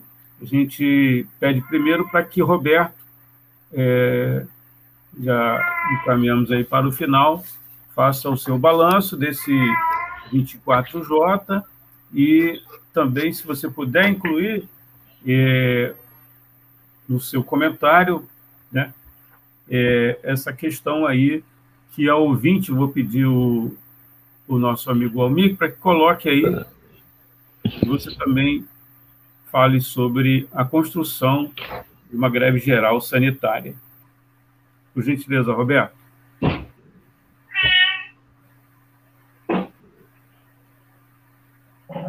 Opa, vamos lá. É, eu acho que a, a, a, transmissão foi muito boa e o 24J tem sido. As mobilizações estão numa crescente. Estão numa crescente. A galera tá indo às ruas, tá vendo que as ruas são o caminho para derrubar o Bolsonaro e Mourão. E hoje a gente deve fazer, deve apontar para uma greve geral sanitária, uma greve geral sanitária que garanta, né, que garanta vacina para, para todos os trabalhadores, que todos os setores de trabalho, com, é, setores de trabalho parem as suas atividades enquanto não receberem as duas vacinas, enquanto não tiverem imunizados. E a gente deve apontar para uma greve geral sanitária e que a saída está muito além de 2022 de 2022, para muito além de 2022, não dá para esperar para 2022. A gente tem uma sociedade que está cada vez mais numa informalidade, o desemprego é muito alto, então a saída tem que ser agora. Tem que ser para agora, e para isso é os trabalhadores têm que começar a construção de um polo revolucionário por uma greve geral sanitária para tomar o poder, gente. A sociedade capitalista nos, só nos lega à morte. Só nos lega à morte. Para os jovens negros, para os jovens LGBT, para os LGBTs, negros e negras, só é indígenas, indígenas e para os trabalhadores em geral, só é legado à morte. Só é legado à morte. Então, a necessidade de construir um polo revolucionário, de fazer uma discussão programática socialista e apontar para essa saída que está muito além de 2022.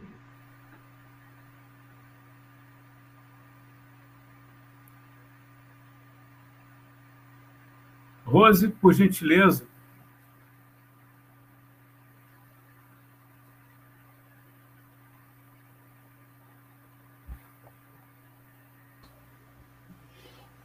E conclamar para a luta, né? Como disse o Baeta, a gente tem que deu, se apoiar no deu, programa. Deu uma. Ô, Rose? Oi. Deu um, um. Eu não consegui ouvir, deu um. Você pode repetir do início? Sim, sim. Então, primeiro eu queria agradecer essa oportunidade né, de estar aqui com vocês. E, como disse o Baeta, a nossa saída é um programa socialista que realmente traga a classe trabalhadora ao seu lugar de condução dessa sociedade, porque não há saída numa sociedade racista, LGBTfóbica, machista. Então a luta se dá com todas as opressões reunidas, todos, todos que temos as opressões sobre nossas cabeças. Temos a, a, o dever de conclamar para a luta, trazer a juventude, trazer a população negra, todos para a luta contra esse governo racista, misógino, LGBTfóbico e machista. Mais uma vez, obrigada e vamos à luta. Agora vamos finalizar o congresso né, e trazer as possibilidades que vão, vão advir desse congresso. Rosirene Soares, né? É a servidora pública da Justiça, aposentada, e boas vibrações lá para o final desse congresso, é isso? E que você também possa trazer na programação da Web Rádio Censura Livre o resultado desse congresso, né? A gente vai acompanhar. Muito obrigado pela sua participação. Muito obrigado. Ô, Dani, tem, um, tem uns, uns deveres de casa aqui. O Almir pediu para a gente divulgar a nossa campanha, né? Ele vai botar na tela aí, para quem está ouvindo depois no site, nos aplicativos. Você, se puder ajudar essa mídia alternativa, a Web Rádio Censura Livre, né? É feita através de voluntários, né? E as pessoas que apresentam o programa aqui e também que fazem a parte de operação de áudio, enfim. Então, a gente tem despesas com é, internet, luz, todas as, as outras despesas que a gente precisa é, honrar no final do mês. E se você puder colaborar com qualquer valor, tem uma conta corrente no Banco Bradesco, conta corrente no Banco Bradesco, é, agência 6.666, 6.666. A conta corrente, número 5602-2, 5602-2, se você fizer uma transferência de um outro banco que não um Bradesco, você precisa do CNPJ. Está aí na tela, 32 954 696 barra 0001 dígito 81. 32 954 696 0001 traço 81. A gente agradece qualquer valor que você possa contribuir. É... Sim, é, eu estou respondendo ao Almi aqui.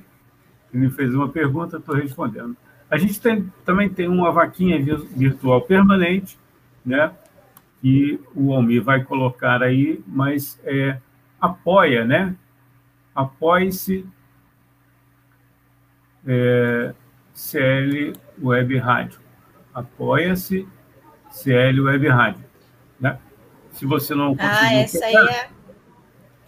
É a permanente, a vaquinha permanente. Exatamente. Essa é para quem dá um passo à frente e quer Isso. contribuir de forma contínua para a manutenção desse projeto aí, independente da classe trabalhadora aí, muito importante, ainda mais diante do monopólio dos meios de comunicação ainda está né, sob a burguesia e sob as mãos da burguesia. E, infelizmente, essa foi uma reivindicação que foi uma promessa não cumprida pelo governo do PT. Então, projetos como esse com independência de classe são muito importantes para colocar o ponto de vista da classe trabalhadora, como diz o slogan da nossa web rádio, a voz da classe trabalhadora. Então, quem puder apoiar de forma permanente, com qualquer valor, 5, 10 reais, é muito importante. Né? E aí tem aí o endereço aí da plataforma Apoia-se.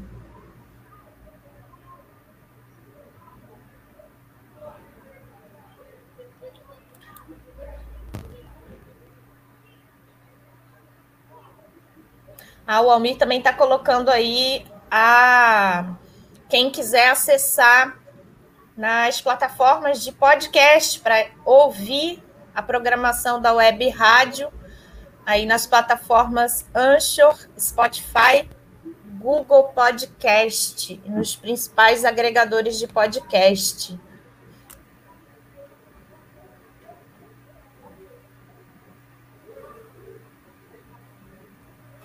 Eu vou pedir ao Almir, se ele puder, se for possível, né?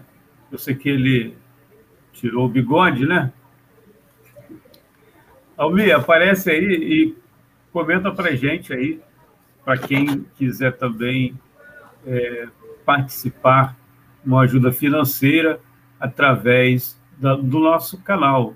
Ele é um estudioso, estudioso de vários assuntos e também se dedicou a esse tema para que a gente possa obter a ajuda dos nossos ouvintes internautas através do nosso canal é, no YouTube. É, não sei se ele vai poder participar agora, mas você, mais para frente, né? A ele.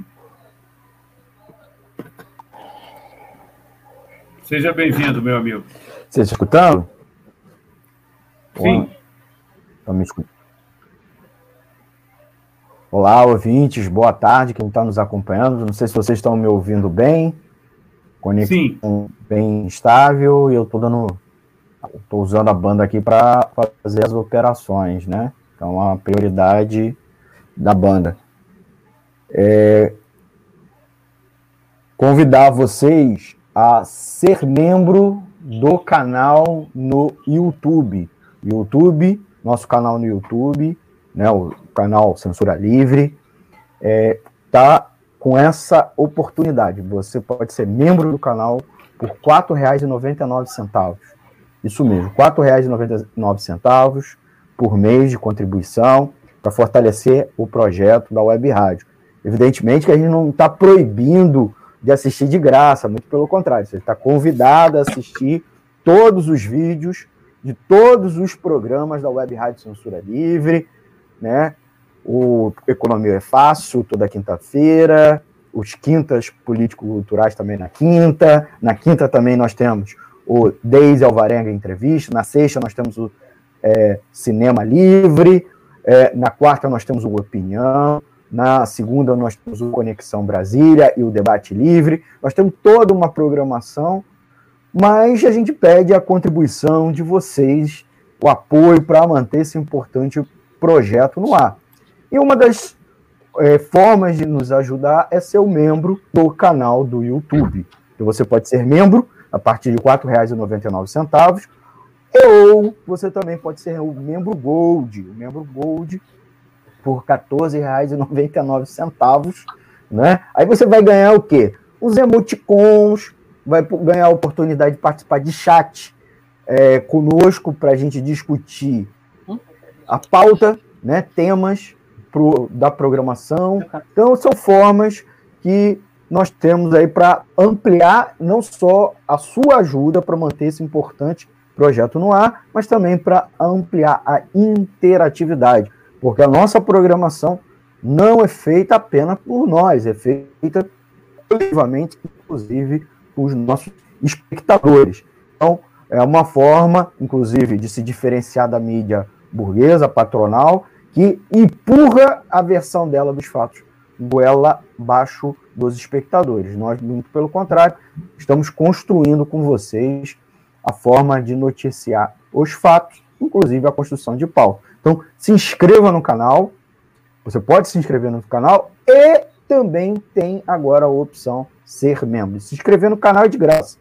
E aí você vai receber as notificações dos novos vídeos toda vez que um vídeo a live de um dos programas começar, né? Então, claro, a gente pede para você dar um like, fim, tanto no YouTube quanto no Facebook, porque é uma forma de educar os algoritmos, né? Entre aspas, educar os algoritmos, porque quando você dá like, é, você permite que os algoritmos ofereçam a você mais conteúdo da Web Rádio Censura Livre e também ofereça para os seus amigos nas redes sociais. Então, clique no sininho também para receber as notificações, que aí vai disparar para você quando entrar no ar um programa da Web Rádio Censura Livre.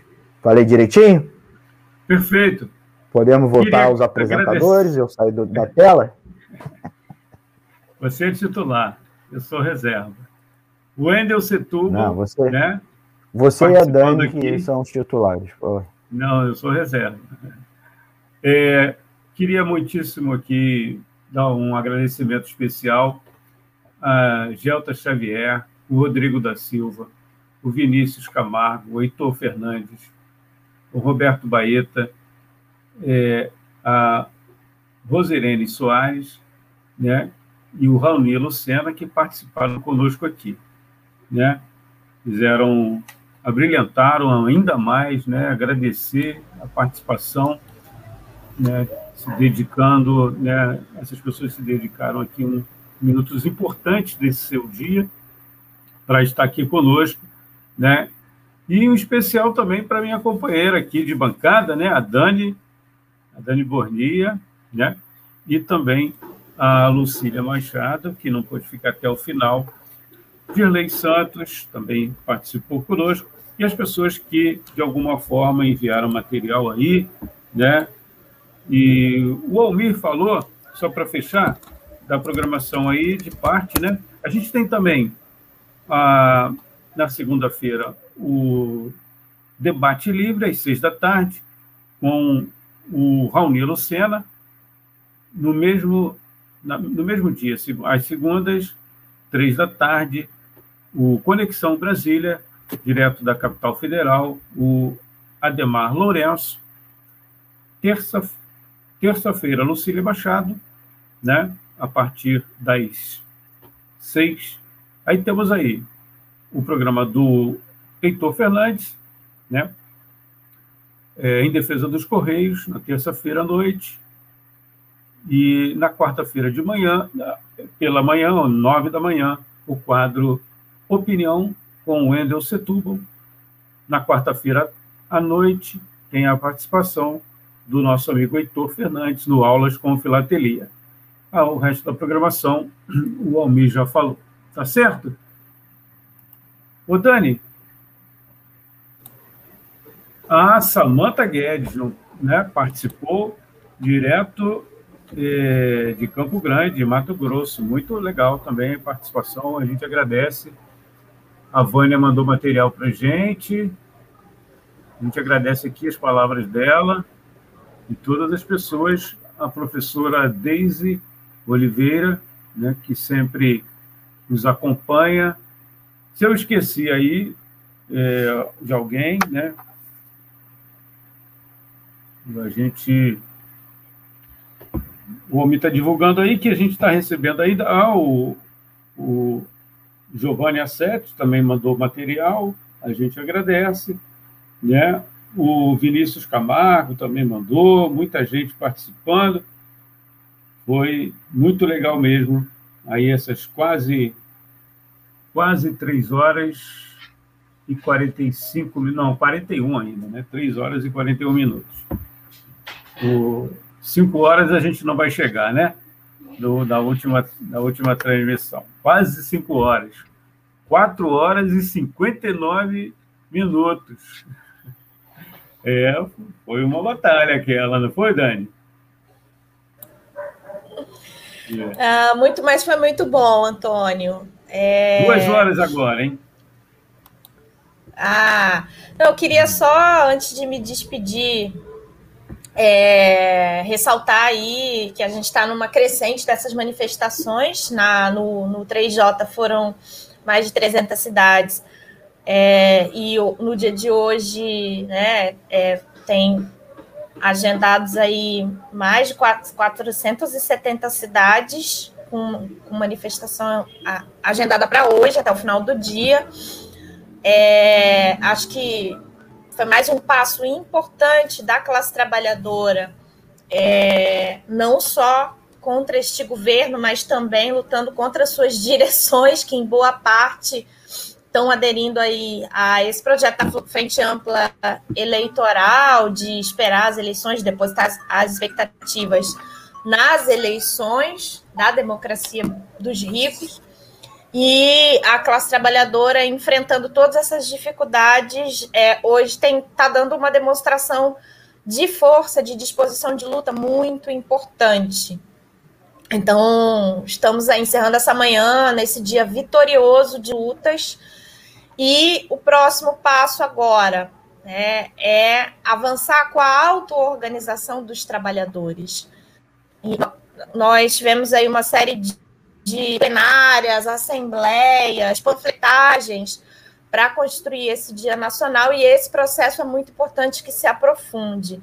Então, a gente vai ter no, no final do mês agora, é, 29 e 30, uma plenária nacional do funcionalismo público que vai reunir os servidores da esfera municipal, estadual, estaduais e federal, que está aí um dia nacional de greve dos servidores públicos contra a reforma administrativa pelo Fora Bolsonaro e Mourão. É, então, isso é um passo importante é no sentido de aprofundar a organização da classe trabalhadora. E no dia 5 de agosto, a gente vai ter uma plenária em defesa aqui de Niterói, São Gonçalo e Itaboraí, que vai reunir é, trabalhadores, estudantes, é, pais, membros da comunidade escolar aí, é, das escolas públicas municipais, estaduais, federais também tem o Sindicop convocando, e das universidades também, que a gente vai, é, tem aí na organização dessa plenária, a DUF, Sintuf, o DSE da UF, então, essa plenária aí do dia 5 de agosto, a partir das 8 horas, uma plenária online, é outro passo importante para avançar na auto-organização pela base, pelos, pela, pelo chão da escola, o chão das universidades, que é muito importante aí para a gente avançar, é, não só para construir uma greve é, nacional da classe trabalhadora, mas também para derrubar este governo todo, que é genocida e corrupto, mas também para a gente avançar na construção de uma alternativa revolucionária e socialista frente aí ao capitalismo que só tem a nos oferecer fome, miséria, morte, desemprego. Então, perspectivas aí é, animadoras é, desde esse Dia Nacional de Luta da classe trabalhadora. E aí queria encerrar depois desse, dessa breve análise e desses informes aí, agradecer a participação é, em mais esse Dia Nacional de Luta, né? Antônio, Rose, Baeta, o Almir, que teve aí é, nos bastidores garantindo a transmissão, e agradecer também é, a todos que, os camaradas que participaram aqui da, da transmissão, que o Antônio já citou, e a quem participou também é, ouvindo, compartilhando o link da transmissão, comentando, mandando imagens, que essa cobertura ela é coletiva, né, como tudo que a classe trabalhadora faz é, e produz. Né? A nossa força está na nossa capacidade de se organizar coletivamente. Né? Então, um grande prazer aqui estar tá mais um dia. Espero que em breve é, possa voltar a participar presencialmente aí das lutas, das manifestações. Okay. Vai ser o um desfalque aqui na, no nosso estúdio virtual. Bom, dê um like aqui, a gente agradece a Maria Ivone e fazer um social aqui, se vocês me permitem. Paulo Passarinho faz aniversário hoje e amanhã a minha sobrinha Thaís. E só para lembrar que amanhã tem a, o ato de desagravo no mural em Duque de Caxias em relação à vandalização que aconteceu no, no monumento de, de, de homenagem às mulheres negras. Que horas? Às 10 da manhã. Muito obrigado, hein? Tchau, tchau, gente. Um abraço. Muito obrigado, Almir. Dani. Tchau, Antônio. Ouvintes, tchau, Dani. Ouvintes internautas. Valeu, gente. Tchau, Abração. Tchau. Fora Bolsonaro, Mourão já, rumo à greve geral. Fora, fora. Bora.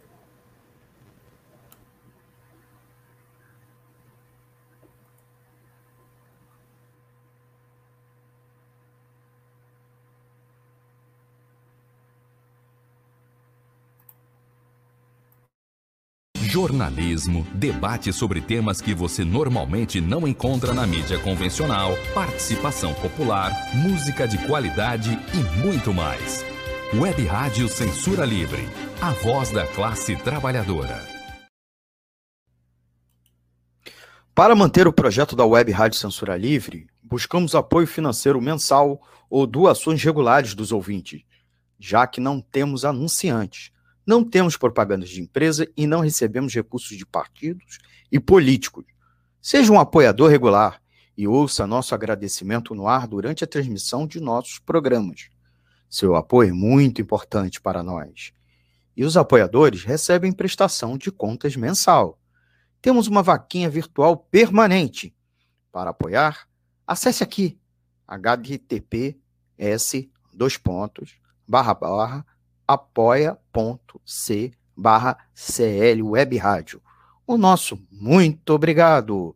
Web Rádio Censura Livre, a voz da classe trabalhadora.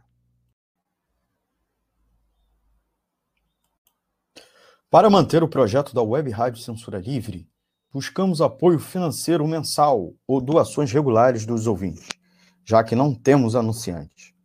Seu apoio é muito importante para nós. Você pode depositar ou transferir qualquer quantia na conta do banco. Bradesco, agência 6.666, conta corrente 5.602-2, CNPJ 32 954 696 barra 0001 traço 81. Seja um apoiador regular e ouça nosso agradecimento no ar durante a transmissão de nossos programas. Peça à sua entidade de classe, sindicato ou associação a participar da rede de apoiadores com participação em nosso espaço, em nossa grade e os apoiadores recebem prestação de contas mensal. O nosso muito obrigado. Web Rádio. Sintonize a programação da Web Rádio Censura Livre pelo site www.clwebradio.com ou pelos aplicativos de rádio online para celular e tablet e também em Smart TV. Ouça ao vivo, mas também a exibição em horários alternativos, reprise e reapresentações. Acompanhe também a live ao vivo na página da Web Rádio Censura Livre, no Facebook ou pelo canal do YouTube. Não deixe de dar seu like e compartilhar com os amigos nas redes sociais. Assista ainda no Facebook e no YouTube as edições anteriores. Procure-nos no YouTube em youtube.com barra c barra censura livre e se inscreva no canal. Não deixe de clicar no sininho para receber as notificações de novos vídeos. Web Rádio Censura Livre, a voz da classe trabalhadora. Jornalismo, debate sobre temas que você normalmente não encontra na mídia convencional, participação popular, música de qualidade e muito mais. Web Rádio Censura Livre, a voz da classe trabalhadora.